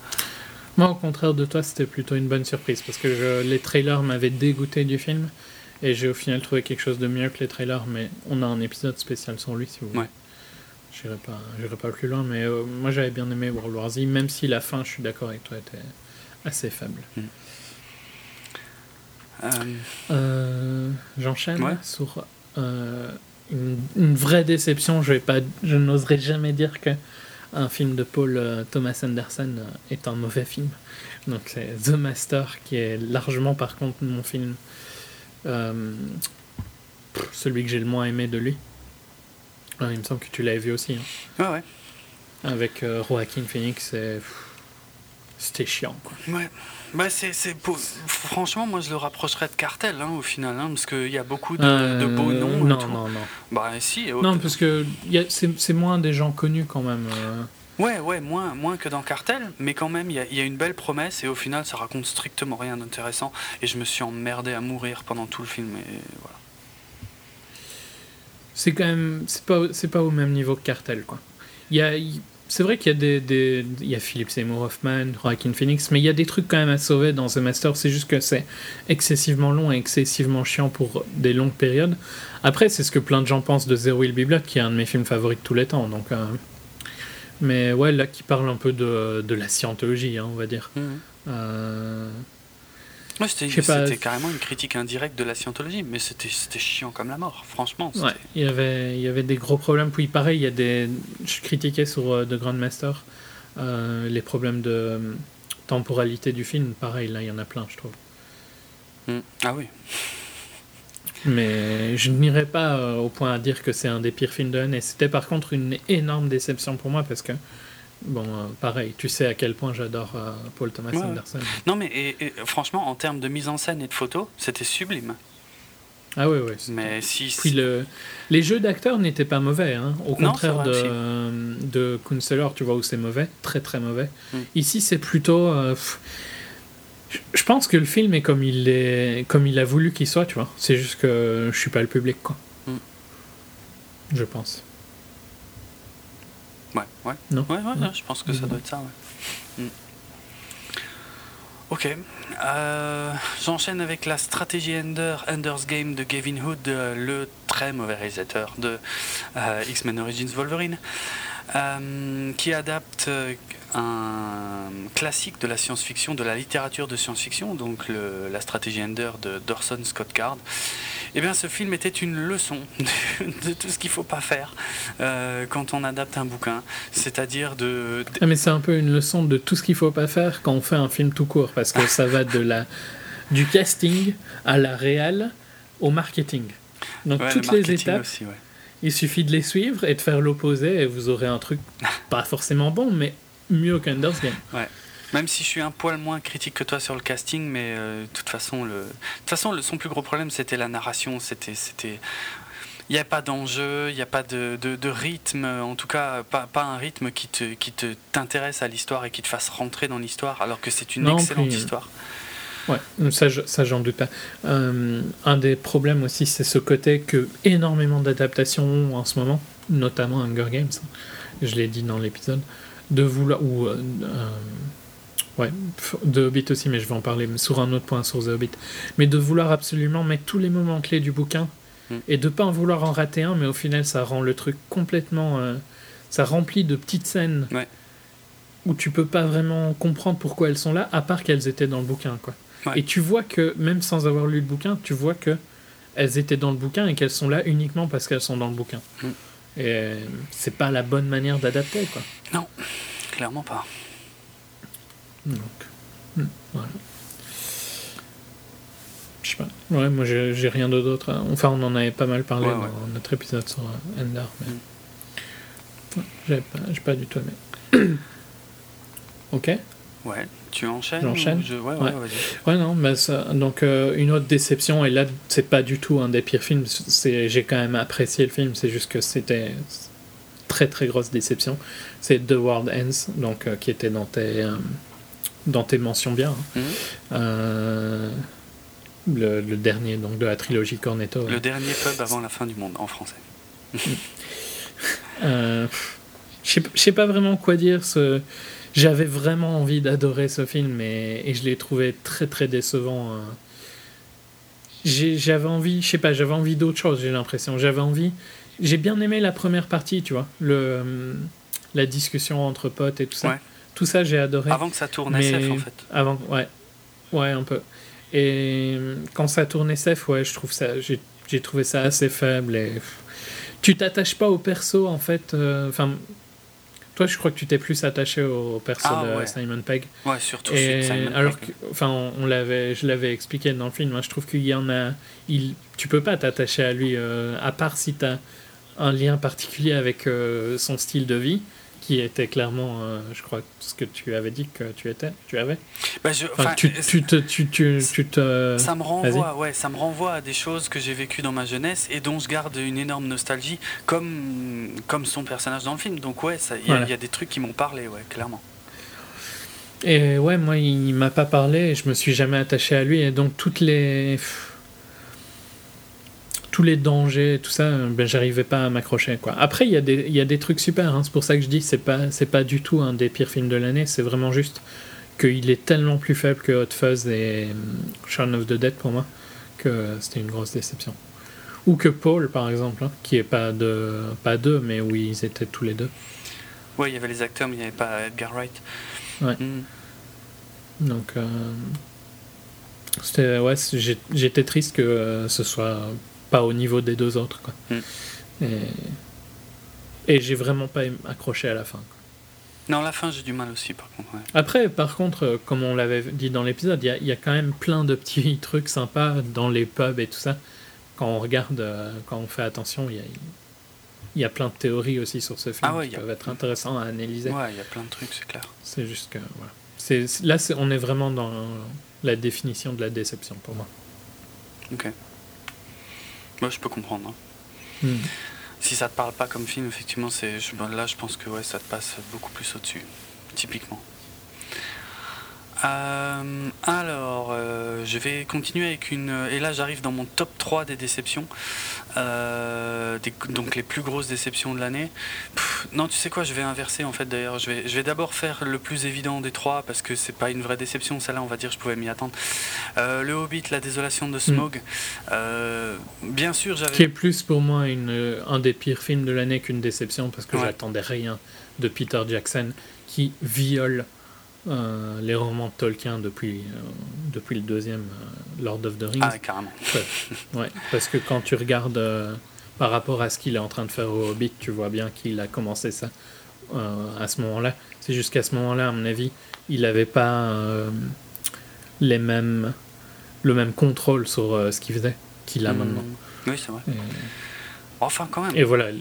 Ben non, franchement, c'est ce que je pense de Two Towers et de Return of the King. Quand tu regardes, il, il, a commencé déjà à, changer complètement les écritures. Oui, mais il était très impliqué. Dès le départ. J'ai cru comprendre que tu disais là qu'il était moins impliqué autrefois. Ah non, non. Que... Non, non, il, a moins de quelqu'un au-dessus de lui pour lui dire euh, arrête de déconner. Tu sens plus dans The Hobbit qui fait n'importe quoi qu'il a envie et que personne n'ose lui dire quoi que ce soit vu que il a prouvé qu'il a, que ça marchait, tu vois ce qu'il faisait. Moi, je trouve, euh, franchement, je pense qu'il avait le même contrôle créatif sur le, la trilogie du Seigneur des Anneaux que sur le Hobbit, mais. Euh... Je pense vraiment pas dans le sens où ils ont eu beaucoup. À l'époque, c'était quand même une, un de ces projets énormes, quoi. Ah oui, mais tout le monde trouvait qu'il était cinglé hein, de faire ce qu'il faisait à l'époque. Ouais, mais donc il y avait des gens au-dessus de lui qui le contrôlaient plus que maintenant, tu vois. Non, ça, je... Moi, franchement, des producteurs et tout ça. Bah, je sais pas, en tout cas, soit il en a plus rien à foutre, de, encore plus rien à foutre qu'il en avait à l'époque. Mais là, euh, ouais, je trouve que quand tu regardes The Hobbit, tu vois qu'il avait commencé ça il y a longtemps. C'est juste que. je l'ai dit dans, quand on a fait The Hobbit, hein, on a un long épisode dessus.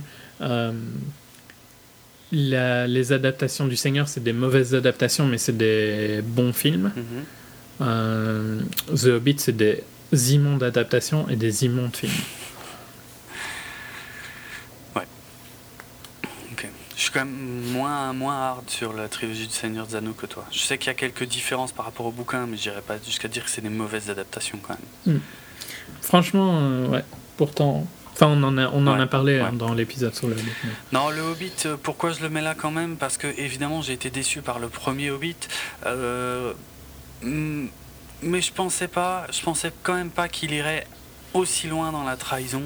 Et c'est elle est là la déception en fait tu vois. Visuellement euh, bon bah c'est dans la continuité et c'est un style visuel qui, me, qui me plaît pas. Ouais ouais bah oui mais voilà tout est pire en fait. Ouais ouais, ouais c'est ça. tout est pire, tout est pire. Euh, l'adaptation est pire et visuellement c'est pire et le jeu d'acteur est tout aussi mauvais.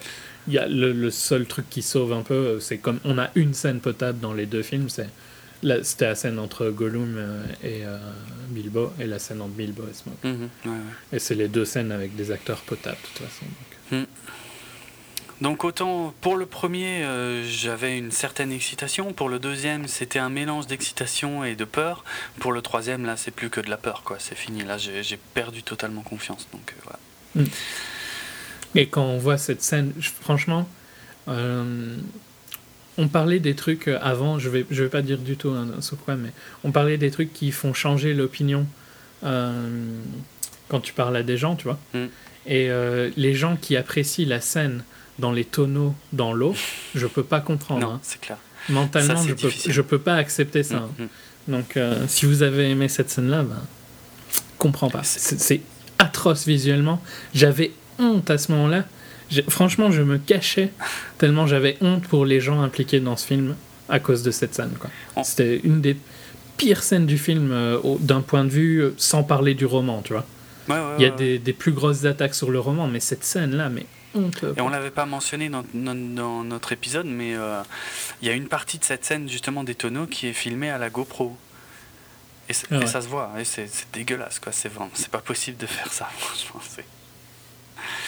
Mais pourquoi, enfin ouais, d'ailleurs, pourquoi un mec comme Peter Jackson va se compromettre à filmer des, des plans à la GoPro euh, Je sais pas, je vois pas. Donc la, la GoPro, hein, pour ceux qui connaîtraient pas, c'est des petites caméras euh, portables que euh, ben, souvent dans les sports extrêmes, les gens s'accrochent sur le casque pour se filmer. c'est un gros gros marché pour, pour GoPro quoi. Mais de là à aller s'en servir au cinéma, c'est chaud quoi. Bref. En effet. Euh, ok, pour le Hobbit, de toute façon, on, euh, a fait, on a fait un gros épisode. Ouais, ben, le truc, c'est que moi, je crois qu'il me reste plus rien que, qu'on n'a pas déjà mentionné. Moi, il y avait Spring Breakers, mais on, on l'a déjà mhm. parlé. Euh, Elysium, pareil. Et euh, je vais garder mon dernier pour quand tu auras fait le suivant. Euh, ouais, donc moi, deuxième place de, de mes déceptions. Et c'est. Alors, ça va peut-être surprendre pas mal de gens, parce que c'est un film qui figure dans beaucoup de tops, en fait, d'énormément de monde. Euh, mais moi, j'arrive pas à, m'en souvenir. C'est vieux, hein, maintenant, par contre, c'est super vieux, mais euh, j'arrive mm. pas à, m'en souvenir positivement. C'est Django Unchained de, de Quentin Tarantino, que j'ai adoré à 75%. mais, mais la fin. Euh, c'était vraiment pas possible quoi. C'est-à-dire à partir du moment où ça, où ça tourne dans l'énorme fusillade très sanglante et très exagérée, et encore après tout l'épilogue qu'il y a dans le film, pour moi c'était insupportable. C'était vraiment la partie de trop, et c'est dommage parce que ça m'a vraiment ruiné le film. Mm. J'avais pas une énorme. Oui, parce qu'il y, y avait des trucs énormes hein, dans Django. Il y avait des trucs excellents, hein, euh, c'est clair. tout, tout le début est passionnant. Euh, Jamie Foxx, euh, Christopher Waltz, le personnage de DiCaprio. Il y a trop de, trop de trucs excellents dans ce film. Mais. Non. La fin, c'est un peu trop Kill Billesque ça part vraiment et c'est pas une je, je dis pas que j'aime pas Kill Bill hein. Kill Bill était bien dans, dans, son style tu vois mais je trouve pas que c'était intéressant d'avoir cette scène-là dans Django. Mhm. Et ça dure vraiment trop longtemps. Ouais. Mais bon, par contre, je suis moins négatif que toi. Moi, c'est quand même un film que j'ai apprécié. C'est juste que. Une déception, je peux le comprendre, mais c'est pas un, des pires films. Mm. Et pourtant, j'avais pas des grosses attentes. Hein. J'avais du mal à comprendre tous ceux qui se touchaient avant la sortie du film. Euh, mais. Euh, et au final, comme dit, j'ai kiffé ouais, 75%, mais c'était énorme, quoi. Mais, euh, mais, mais la fin, putain, non. Voilà. Désolé, c'est pas passé. Euh, je vais te laisser finir, tu vois, avec tu m'as laissé finir le top. Donc, ma déception qui est. De toute façon, c'est le même. Hmm. De quoi? Bah, que quand. Enfin, ouais, non, dis-le. Ouais, ouais, enfin, ouais. Ma déception qui est aussi pour moi un des pires films de l'année, je le mettrais genre. Euh, troisième, par exemple, à peu près. Euh, donc, tu vois, il y en a quand même deux pires, quoi. Mhm. C'est quoi les deux pires? Ben, Hobbit et Counselor. Putain, ouais. Tu tapes haut, quoi. ouais. Euh, donc, Man of Steel, hein, pour ceux qui n'en s'en seraient pas doutés. Donc, euh, je, on va pas refaire le débat hein, parce qu'on l'a fait dans le top. Ouais, on l'a fait. Et puis, on a 6 heures de débat. Donc, vous avez un truc genre 7 heures de débat sur euh, la médiocrité ou non-médiocrité de Man of Steel. Mm. T'as vu, j'ai été honnête. Ouais, ouais. Non, mais voilà, de toute façon, voilà, toi, toi c'est ta plus grosse déception. Moi, c'est le premier de mon top 10. Voilà, C'est là où, si on n'est pas d'accord sur un film, c'est bien sur lui, parce que autant je ne suis pas euh, ultra positif sur Hunger Games, j'aime bien et je trouve que les, tu le trolls trop, mais je ne suis pas. J'ai admis des défauts qu'il avait, tu vois. Euh, Man of Steel, ouais, j'ai du mal à comprendre comment tu aimes ça. Ok. J'en dirai pas plus, il on en a assez débattu. Hein. C'est clair, on va pas réinfliger ça à nos pauvres auditeurs. Euh, donc je termine avec le number one de ma déception de l'année et c'est vrai que ça a été, je pense, le film que j'ai le plus mal pris cette année au cinéma. C'était bien évidemment Iron Man 3 sur lequel nous avons également un désaccord majeur. Euh, oui, mais je ne suis pas, euh, c'est un peu comme Hunger. Hein, je comprends Maintenant, tu vois, avec un peu de plus de recul et tout ça, je comprends un peu les critiques qu'il y avait. Hein. J'ai pas détesté, quoi, tu vois, euh, Iron Man 3, mais je sais plus si j'étais très ah positif dans le podcast, ça ah remonte quand même. Quand même, t'étais vachement positif, quoi. Hmm. C'était abusé. Ben, c'est un petit peu. Mais oui, c'était abusé. le film est pourri. Mais tu veux t'écouter sur Man of Steel, mec? Tu te rends même pas compte à quel point je trouve que c'est abusé. Mais tu compares l'incomparable. Man of Steel à Iron Man 3, tu te rends compte Ben ouais, tu te rends compte que je préfère largement Iron Man 3. Mais c'est tu te rends pas compte à quel point tu niques ta crédibilité totalement en disant des trucs comme ça. Je sais pas qui nique la crédibilité en toute façon. Cinématographiquement, Iron Man 3, c'est rien, il y a rien. C'est une des comment un des climax les plus dégueulasses et les plus illisibles de l'histoire du film Il y a au moins un acteur qui sait jouer. Ça, c'est du troll. Ah non, parce que c'est sincèrement ce que je pense. Franchement, euh, Robert euh, Downey Jr., il enterre un peu le cast entier de Man of Steel x 10. Quoi. Trop pas. Il y a Michael Shannon qui s'est joué, mais qui s'est retrouvé là vraiment par erreur. Oui, par, par, hasard même. Hein. il passait bah, là. C'est triste, quoi, tu vois. Ouais, non, mais n'importe quoi. C'est check, n'importe quoi. Donc Iron Man 3, ne refaisons pas le débat Man of Steel. Iron Man, Iron Man 3, euh, que moi j'ai apprécié, mais que je vais pas le défendre. Hmm. Bah, Ouais, changement d'orientation pour les films Marvel, euh, surtout pour la saga Iron Man. J'adore les deux premiers et j'insiste sur le deuxième que je kiffe énormément, ce qui n'est pas le cas de beaucoup de monde. Et, euh, et, évidemment Tony Stark Iron Man qui était le, le meilleur personnage d'Avengers aussi. De toute façon, il était au cœur du film et tout. Mais euh, Iron Man 3, quelle, quelle, quelle douche froide colossale, quoi. Quelle, Ouais, ça a plus rien à voir, plus rien. Je, rien, ni le personnage, ni le style de film, ni, euh, ni l'histoire, ni le style d'histoire, rien, il y a rien. C'est voilà. Je l'ai revu. Hein. Tu m'avais quand même invité mm. à le revoir. Bon, je sais, on en a déjà parlé d'ailleurs, mais euh, je l'ai revu en VO, comme tu m'avais dit. franchement, c'est toujours aussi catastrophique. Mais de toute façon, tu as des a priori sur ce film, donc tu ne peux pas comment avoir ça, un avis objectif. Mais qu'est-ce que j'ai comme a priori? J'adore le 1, le 2 et Avengers. Et ils sont où les a priori? Dis-moi. Non, mais t'as des a priori quand tu l'as revu. Oh, mais putain, mais ah, on peut, on peut rien critiquer en fait. C'est ça quoi. C'est sans déconner. Tu peux critiquer Man of Steel. Non, non, mais attends. Attends, parce que tu m'as déjà sorti ça pour Hunger Games. Alors autant, autant régler ça une fois pour toutes. Hunger Games, le premier, quand je l'ai vu, je, je, connaissais pas, j'avais pas lu les bouquins machin. Euh, j'avais détesté totalement. Tu m'avais dit, ah mais oui, mais tu peux pas critiquer parce que tu connais pas les livres. Bon, d'accord. Alors j'ai lu les livres, que j'ai détesté également. Mais là, on va me dire, ah bah oui, mais, mais c'est normal parce que tu avais détesté le film, ok? Et euh, du coup. Tu peux pas gagner. Ouais, c'est ça, et, eh ben, j'y arrive. Et du coup, quand je vois le deuxième film qui est une merde sans nom, on va me dire oui, mais de toute façon, euh, tes, tes, critiques sont pas recevables. T'avais déjà pas aimé. Tes critiques sont pas recevables parce que de toute façon, t'as pas aimé le, le, bouquin. Donc, en gros. Tout compris. Euh, Rien, jamais, je peux jamais critiquer ça. C'est toujours. Tu peux pas critiquer les films que je trouve euh, que tu ne devrais pas critiquer. Ouais. Donc moi, j'appelle ça un complot hein, à ce niveau-là. C'est un complot, c'est-à-dire. un complot carrément. Oui, c'est un complot. Juste contre toi, tu vois. Ouais, mais c'est ça. c'est vrai, putain. Quelle que soit la condition. Conspirationniste un petit peu ou... Que j'y aille, que, en fait, que j'y aille avec de bonnes intentions, de mauvaises ou pas d'intention du tout, mes critiques sont pas recevables. C'est quand même dingue. si t'es pas d'accord avec moi, oui. Ouais. je vois. non, mais, euh, non, mais je sais plus, franchement. je sais plus. Ce que je peux dire d'Iron Man, par contre, en un peu. Tu l'avais défendu à mort. Ouais, mais je, franchement, je me rappelle plus trop. il, oh. il, est très vite sorti de ma tête. C'est pratique. c'est pratique. Non, mais tu, tu, préférerais que je le défende alors que je n'ai plus d'avis vraiment euh, positif ou négatif? Ben non, mais je, trouve ça bizarre que tu l'aies autant défendu à l'époque et que tu t'en souviennes à peine. Il y a des trucs, il y a des trucs que je défends toujours. Tu vois, je trouve que il y avait une, une critique excessive sur le fait qu'ils ont changé, par exemple, le, méchant que j'ai oublié le nom. Euh, de, de, qui tu parles? De Guy Pierce Dans Iron Man 3. Qui était le méchant Guy Pierce non, non, le, le nom du méchant. Ah, le mandarin Le mandarin, ouais. Je trouvais que c'était une critique, tu vois, qui était injustifiée parce qu'au final, euh, ce qu'ils avaient fait, ça me dérangeait pas. Oui, mais c'est euh, loin, et, je, le, depuis qu'on en parle, je te l'ai répété des millions de fois, c'est loin d'être la seule chose. Tu peux pas te baser que sur cette histoire de mandarin. Je ne te critique pas juste euh, ce que toi tu dis, hein. je critique ce que beaucoup de critiques ont sorti quand le film est, est sorti. Mais c'était, c'était peut-être un énorme défaut, mais loin d'être le seul, quoi. Mais non, mais dans les autres défauts où on avait énormément argumenté, il y avait le product placement et tout ça.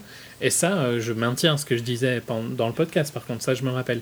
Après, ouais, je trouve que ce que tu critiquais énormément, c'est un peu la même chose que tu critiquais dans Rise, par exemple. C'est le fait qu'on euh, le voit à peine en costume et tout ça. Notamment, je peux comprendre la critique, mais ça me gêne pas euh, fondamentalement, quoi. Je suis neutre, en fait, si tu veux, maintenant, sur ce film-là. Je vais pas dire que c'est un chef-d'œuvre parce qu'il est très vite sorti de ma mémoire. Et un des problèmes, et ça, euh, je suis sûr que je l'avais déjà dit parce que je déteste Gwyneth Paltrow, le fait qu'on fait, qu'on essaye de me faire penser que cette euh, fille est, qu'on doit s'attacher à cette femme, où c'est impossible de s'attacher à Gwyneth Paltrow, quoi. Elle est détestable tout le monde, tout le temps. Mhm. Donc euh, ça, ça, je l'avais, je suis sûr que j'avais déjà dit ça parce que J'essaye de me rappeler euh, d'autres, mais après, ouais, la séquence d'action finale. Euh, Elle est dégueulasse. Non, je trouve pas qu'elle ait été si dégueulasse que ça, quoi. Mais, visuellement, c'était l'enfer, tu comprenais rien. Et puis, je veux dire, c'est. Enfin, vu le développement du film, en plus, elle avait pas beaucoup de sens. Enfin, bref, non, c'était vraiment. Hein. mais les avis changent. Hein. Ah, Donc, euh, je suis plus neutre. Euh, tu vois, j'espère qu'un jour tu te rendras compte de tes erreurs aussi. Je sais pas de quoi tu parles. Non, pas grave. euh, ça peut être plusieurs choses, en hein, toute façon. on va dire ça. Non, mais euh, j'ai peut-être été plus positif qu'en y repensant, tu vois. On avait fait le, le podcast très, très, très proche de quand je l'avais vu. Je crois le jour après ou un truc comme ça. Et donc, il y avait des trucs que j'avais bien aimé et je trouve vraiment que Tony Stark, tu vois, est toujours fun à regarder, quoi. Bah, pas dans celui-là. Ben ouais, moi si. Je trouve qu'il sauve toujours quand même un peu, tu vois. Donc euh, il aide énormément le film. Mais après, euh, je suis d'accord que c'était un des plus faibles des trois. En tout cas, par extension, euh, je dirais que bah, autant la, alors la phase 1 de Marvel était. Il n'y avait pas que des bons films, hein, de loin pas. Mais il y, en avait des bons.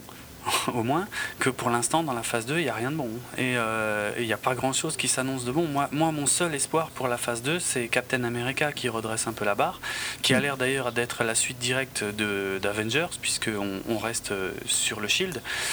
Euh, ce sera ouais, ce sera vraiment ouais, Captain America slash Shield, hein, le, film mais euh, et les gardiens de la galaxie, du, bref aperçu que j'ai pu en avoir euh, à la fin de, de, Thor, ça, ça, a l'air merdique, mais. Non, moi, ma seule euh, attente, enfin, le, seul que j'attends avec un d'un point de vue, enfin, des attentes positives, tu vois, que j'espère qu'il va être bien, c'est Ultron, hein. et c'est uniquement parce que Whedon est un dieu. Au contraire de DJ Abrams, ah, petit troll. Petit troll, putain. Après, c'est moi qui suis pas objectif hein, dans ce podcast, hein, soi-disant. Hein, bon. Ah non, mais là, pour, là euh, c'est. C'est du troll parce que je le dis exprès, tu vois, pour mhm. troller. Mais c'est clairement ce que je pense. Je l'ai déjà dit plein de fois. Je sais, je sais. On verra. J'ai plein de théories d'ailleurs sur euh, Avengers 2, euh, mais je t'en ferai part éventuellement peut-être hors antenne. Et des théories qui concernent directement le personnage d'Iron Man d'ailleurs. Mm. Mais bon, bref, bref. Je l'attends pas tant que ça pour l'instant. Je... je veux voir ce que donne euh, Captain America et les Gardiens de la Galaxie, et puis après on verra. Mais euh, cette phase 2, en tout cas cette phase 2, le changement de, de, direction, plus, tu vois, de plus grand public. Plus grand public, mais ouais. Ouais, mais dans, ok, ça, ça, pourrait ne pas être un mal d'être plus grand public, mais là, euh, pour moi, là, c'est dans le mauvais sens du terme. Donc, effectivement, voilà, ça ne me branche pas. On verra, de toute façon, on aura l'occasion d'y revenir en, 2014. Mm. Euh, bon, on va s'arrêter là. Euh, il est temps de boucler l'année 2013 pour de bon, hein. je crois que c'est fait. C'était notre dernier. Ouais, pour 2013, oui, tout à fait. Euh, alors, bah ouais, je te laisse faire toute la, la, petite partie finale et puis j'expliquerai juste encore le, pour le morceau de musique de fin, pour finir en beauté. Donc, euh, vous pouvez retrouver 24 FPS sur un bipod.be, donc c'est www, enfin 3 fois W. Oui, c'est souvent ça. .bipod.be. Non, mais j'ai hésité si j'en avais dit 3 ou 4 en fait, donc c'est pour ça que j'ai eu un blanc. Euh, sur notre page DJPod, djpod.fr slash 24fps, sur Twitter, at 24fps podcast, sur Facebook, euh, facebook.com slash 24fps podcast. Euh, également sur euh, la web radio secteur51.fr, euh, on est diffusé le jeudi à 22h et le samedi à 23h. Et sur podradio.fr aussi. là, on est diffusé le faut être matinal, le lundi à 9h15 et le vendredi à 16h. Moi, 9h15, c'est presque la nuit hein, pour moi. Qu'est-ce que je, où est-ce qu'on peut nous retrouver d'autres On peut nous retrouver, nous, euh, moi sur Twitter, atrates, r h a t z. Et moi c'est dravenardrock, d r a v e n a r d r o k. Et sur mon blog euh, ciné la plupart du temps, à dravensword.net. Je me permets quand même d'insister sur le retour de notre site internet euh, bipod.be Hein, où toutes les, hum, comment, tous les épisodes de 24 FPS ont été repostés. Euh, par contre, malheureusement, on a perdu donc les, commentaires qu'on avait sur l'ancien site. Euh, je remercie encore une fois tous ceux qui les avaient laissés, mais euh, voilà, on n'a pas pu, pas pu les conserver. Mais par contre, ça reste. Alors ça et la page Facebook ou Twitter, mais bon, sur Twitter c'est plus difficile parce que c'est plus court, mais on va dire Facebook ou donc le retour de bipod.be restent les meilleurs moyens de nous laisser des commentaires. À l'heure actuelle. Et voilà. N'oublions pas, qu'est-ce que je pourrais encore mentionner? Bah, moi j'ai oublié iTunes bien sûr, podcastfrance.fr et tout ça. Ouais. Donc, Ouais, bah comme on est de façon dans... iTunes, tous les trucs euh, que, que vous utilisez pour écouter des podcasts et tout, et, tout ça. Mhm. Ouais, comme on est dans le bilan 2013, euh, je vais remercier euh, tout, toutes les personnes qu'on a pu croiser cette année, avec qui on a fait des enregistrements.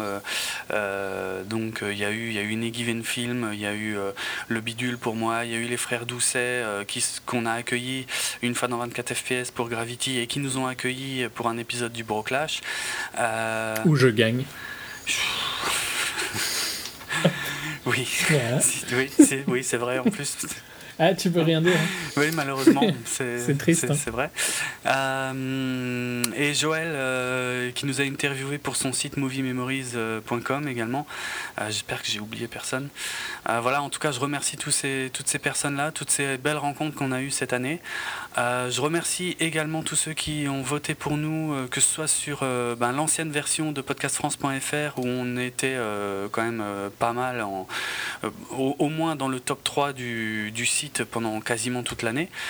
Euh, tous ceux qui nous laissent des notes sur iTunes également, parce que ça nous donne énormément de visibilité. Et là, on continue d'être euh, d'être extrêmement visible dans les nouveautés euh, toutes catégories confondues euh, dans les nouveautés audio toutes catégories confondues sur l'iTunes Store.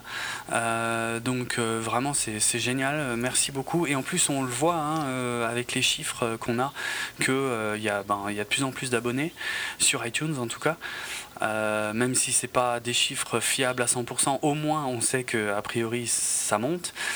Euh, d'ailleurs, pour parler de chiffres, malheureusement, on n'a pas beaucoup de recul puisqu'on avait changé euh, l'hébergement des, émissions il y a 2-3 mois. Donc, euh, c'est difficile de donner des, données précises à ce sujet. Mais ce qui est très surprenant et que je tenais à mentionner, c'est que l'un de nos. Notre épisode le plus téléchargé, le plus écouté à ce jour sur ce nouveau serveur, c'est La vie d'Adèle. C'est très surprenant. Euh, un des meilleurs films de l'année. Hein. La vie d'Adèle. un des meilleurs films de l'année, donc je répète.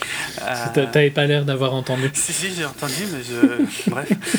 Euh, en tout cas, ça, alors c'est surprenant de, voir des chiffres aussi hauts, euh, puisqu'il est euh, à plus du double de n'importe quel autre épisode qu'on ait fait, en tout cas, comme dit, sur le nouveau serveur, au niveau statistique. Mais bah, au moins, ça nous conforte sur le, fait aussi que, voilà, que de temps en temps, ben, on aborde d'autres films que des, blockbusters.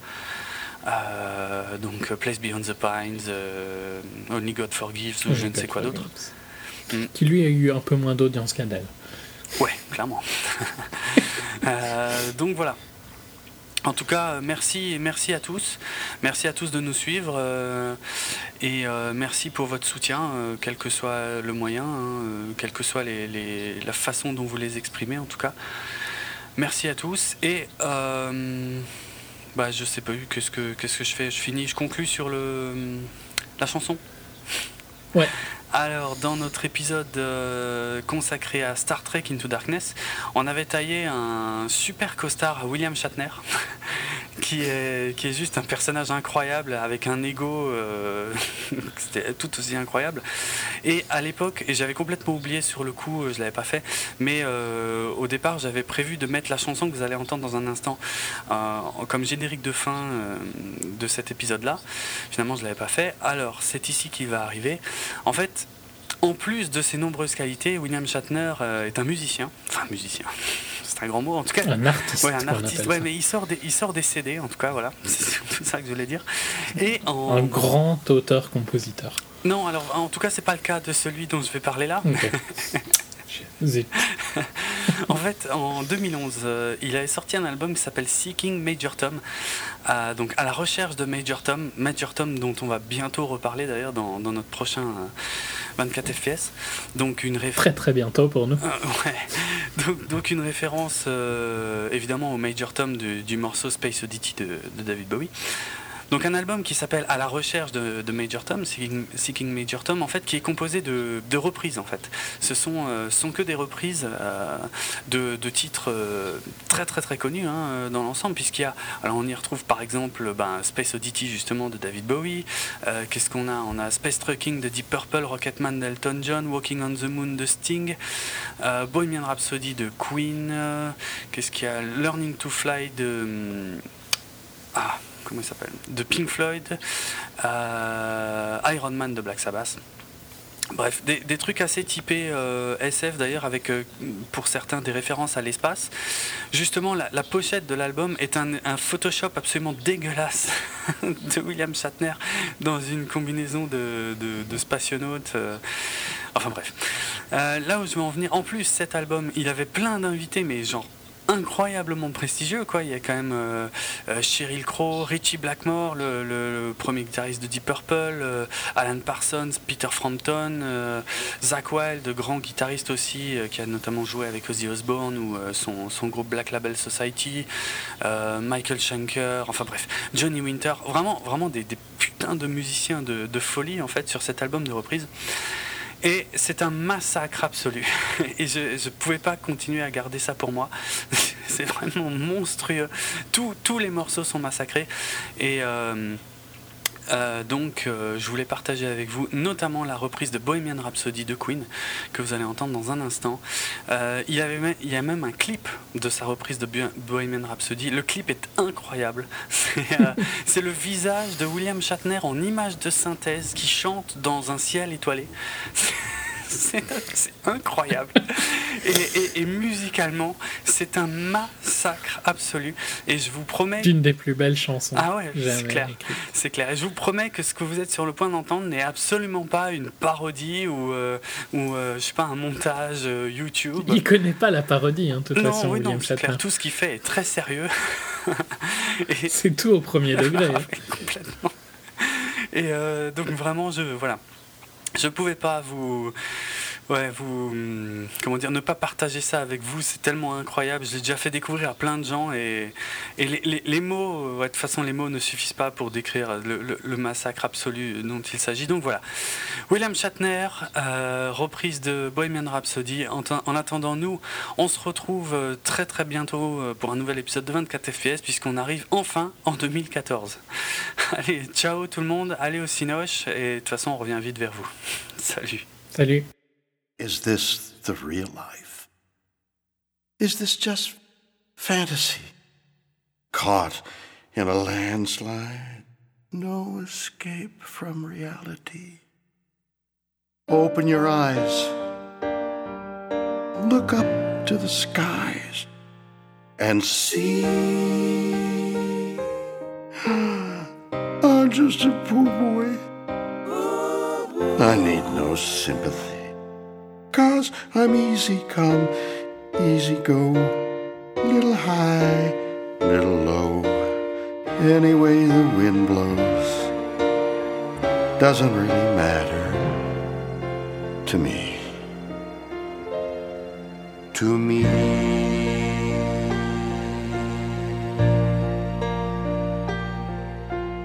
Mama just killed a man put a gun against his head, pulled my trigger, now he's dead. Mama, life had just begun, but now I've gone and thrown it all away. Mama, oh,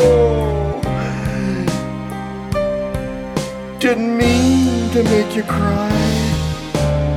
I'm not back again this time tomorrow. Carry on, carry on, as if nothing really matters.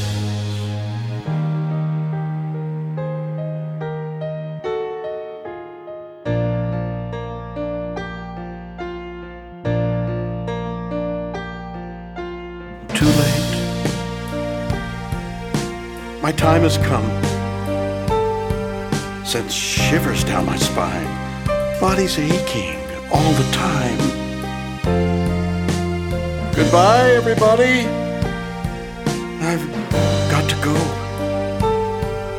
Gotta leave you all behind and face the truth. Mama. Oh.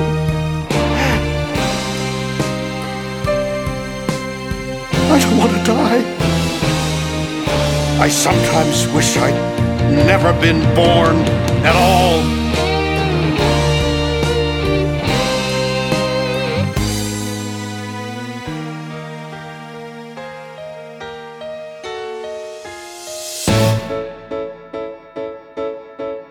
I see a little silhouette of a man. Scaramouche, Scaramouche, will you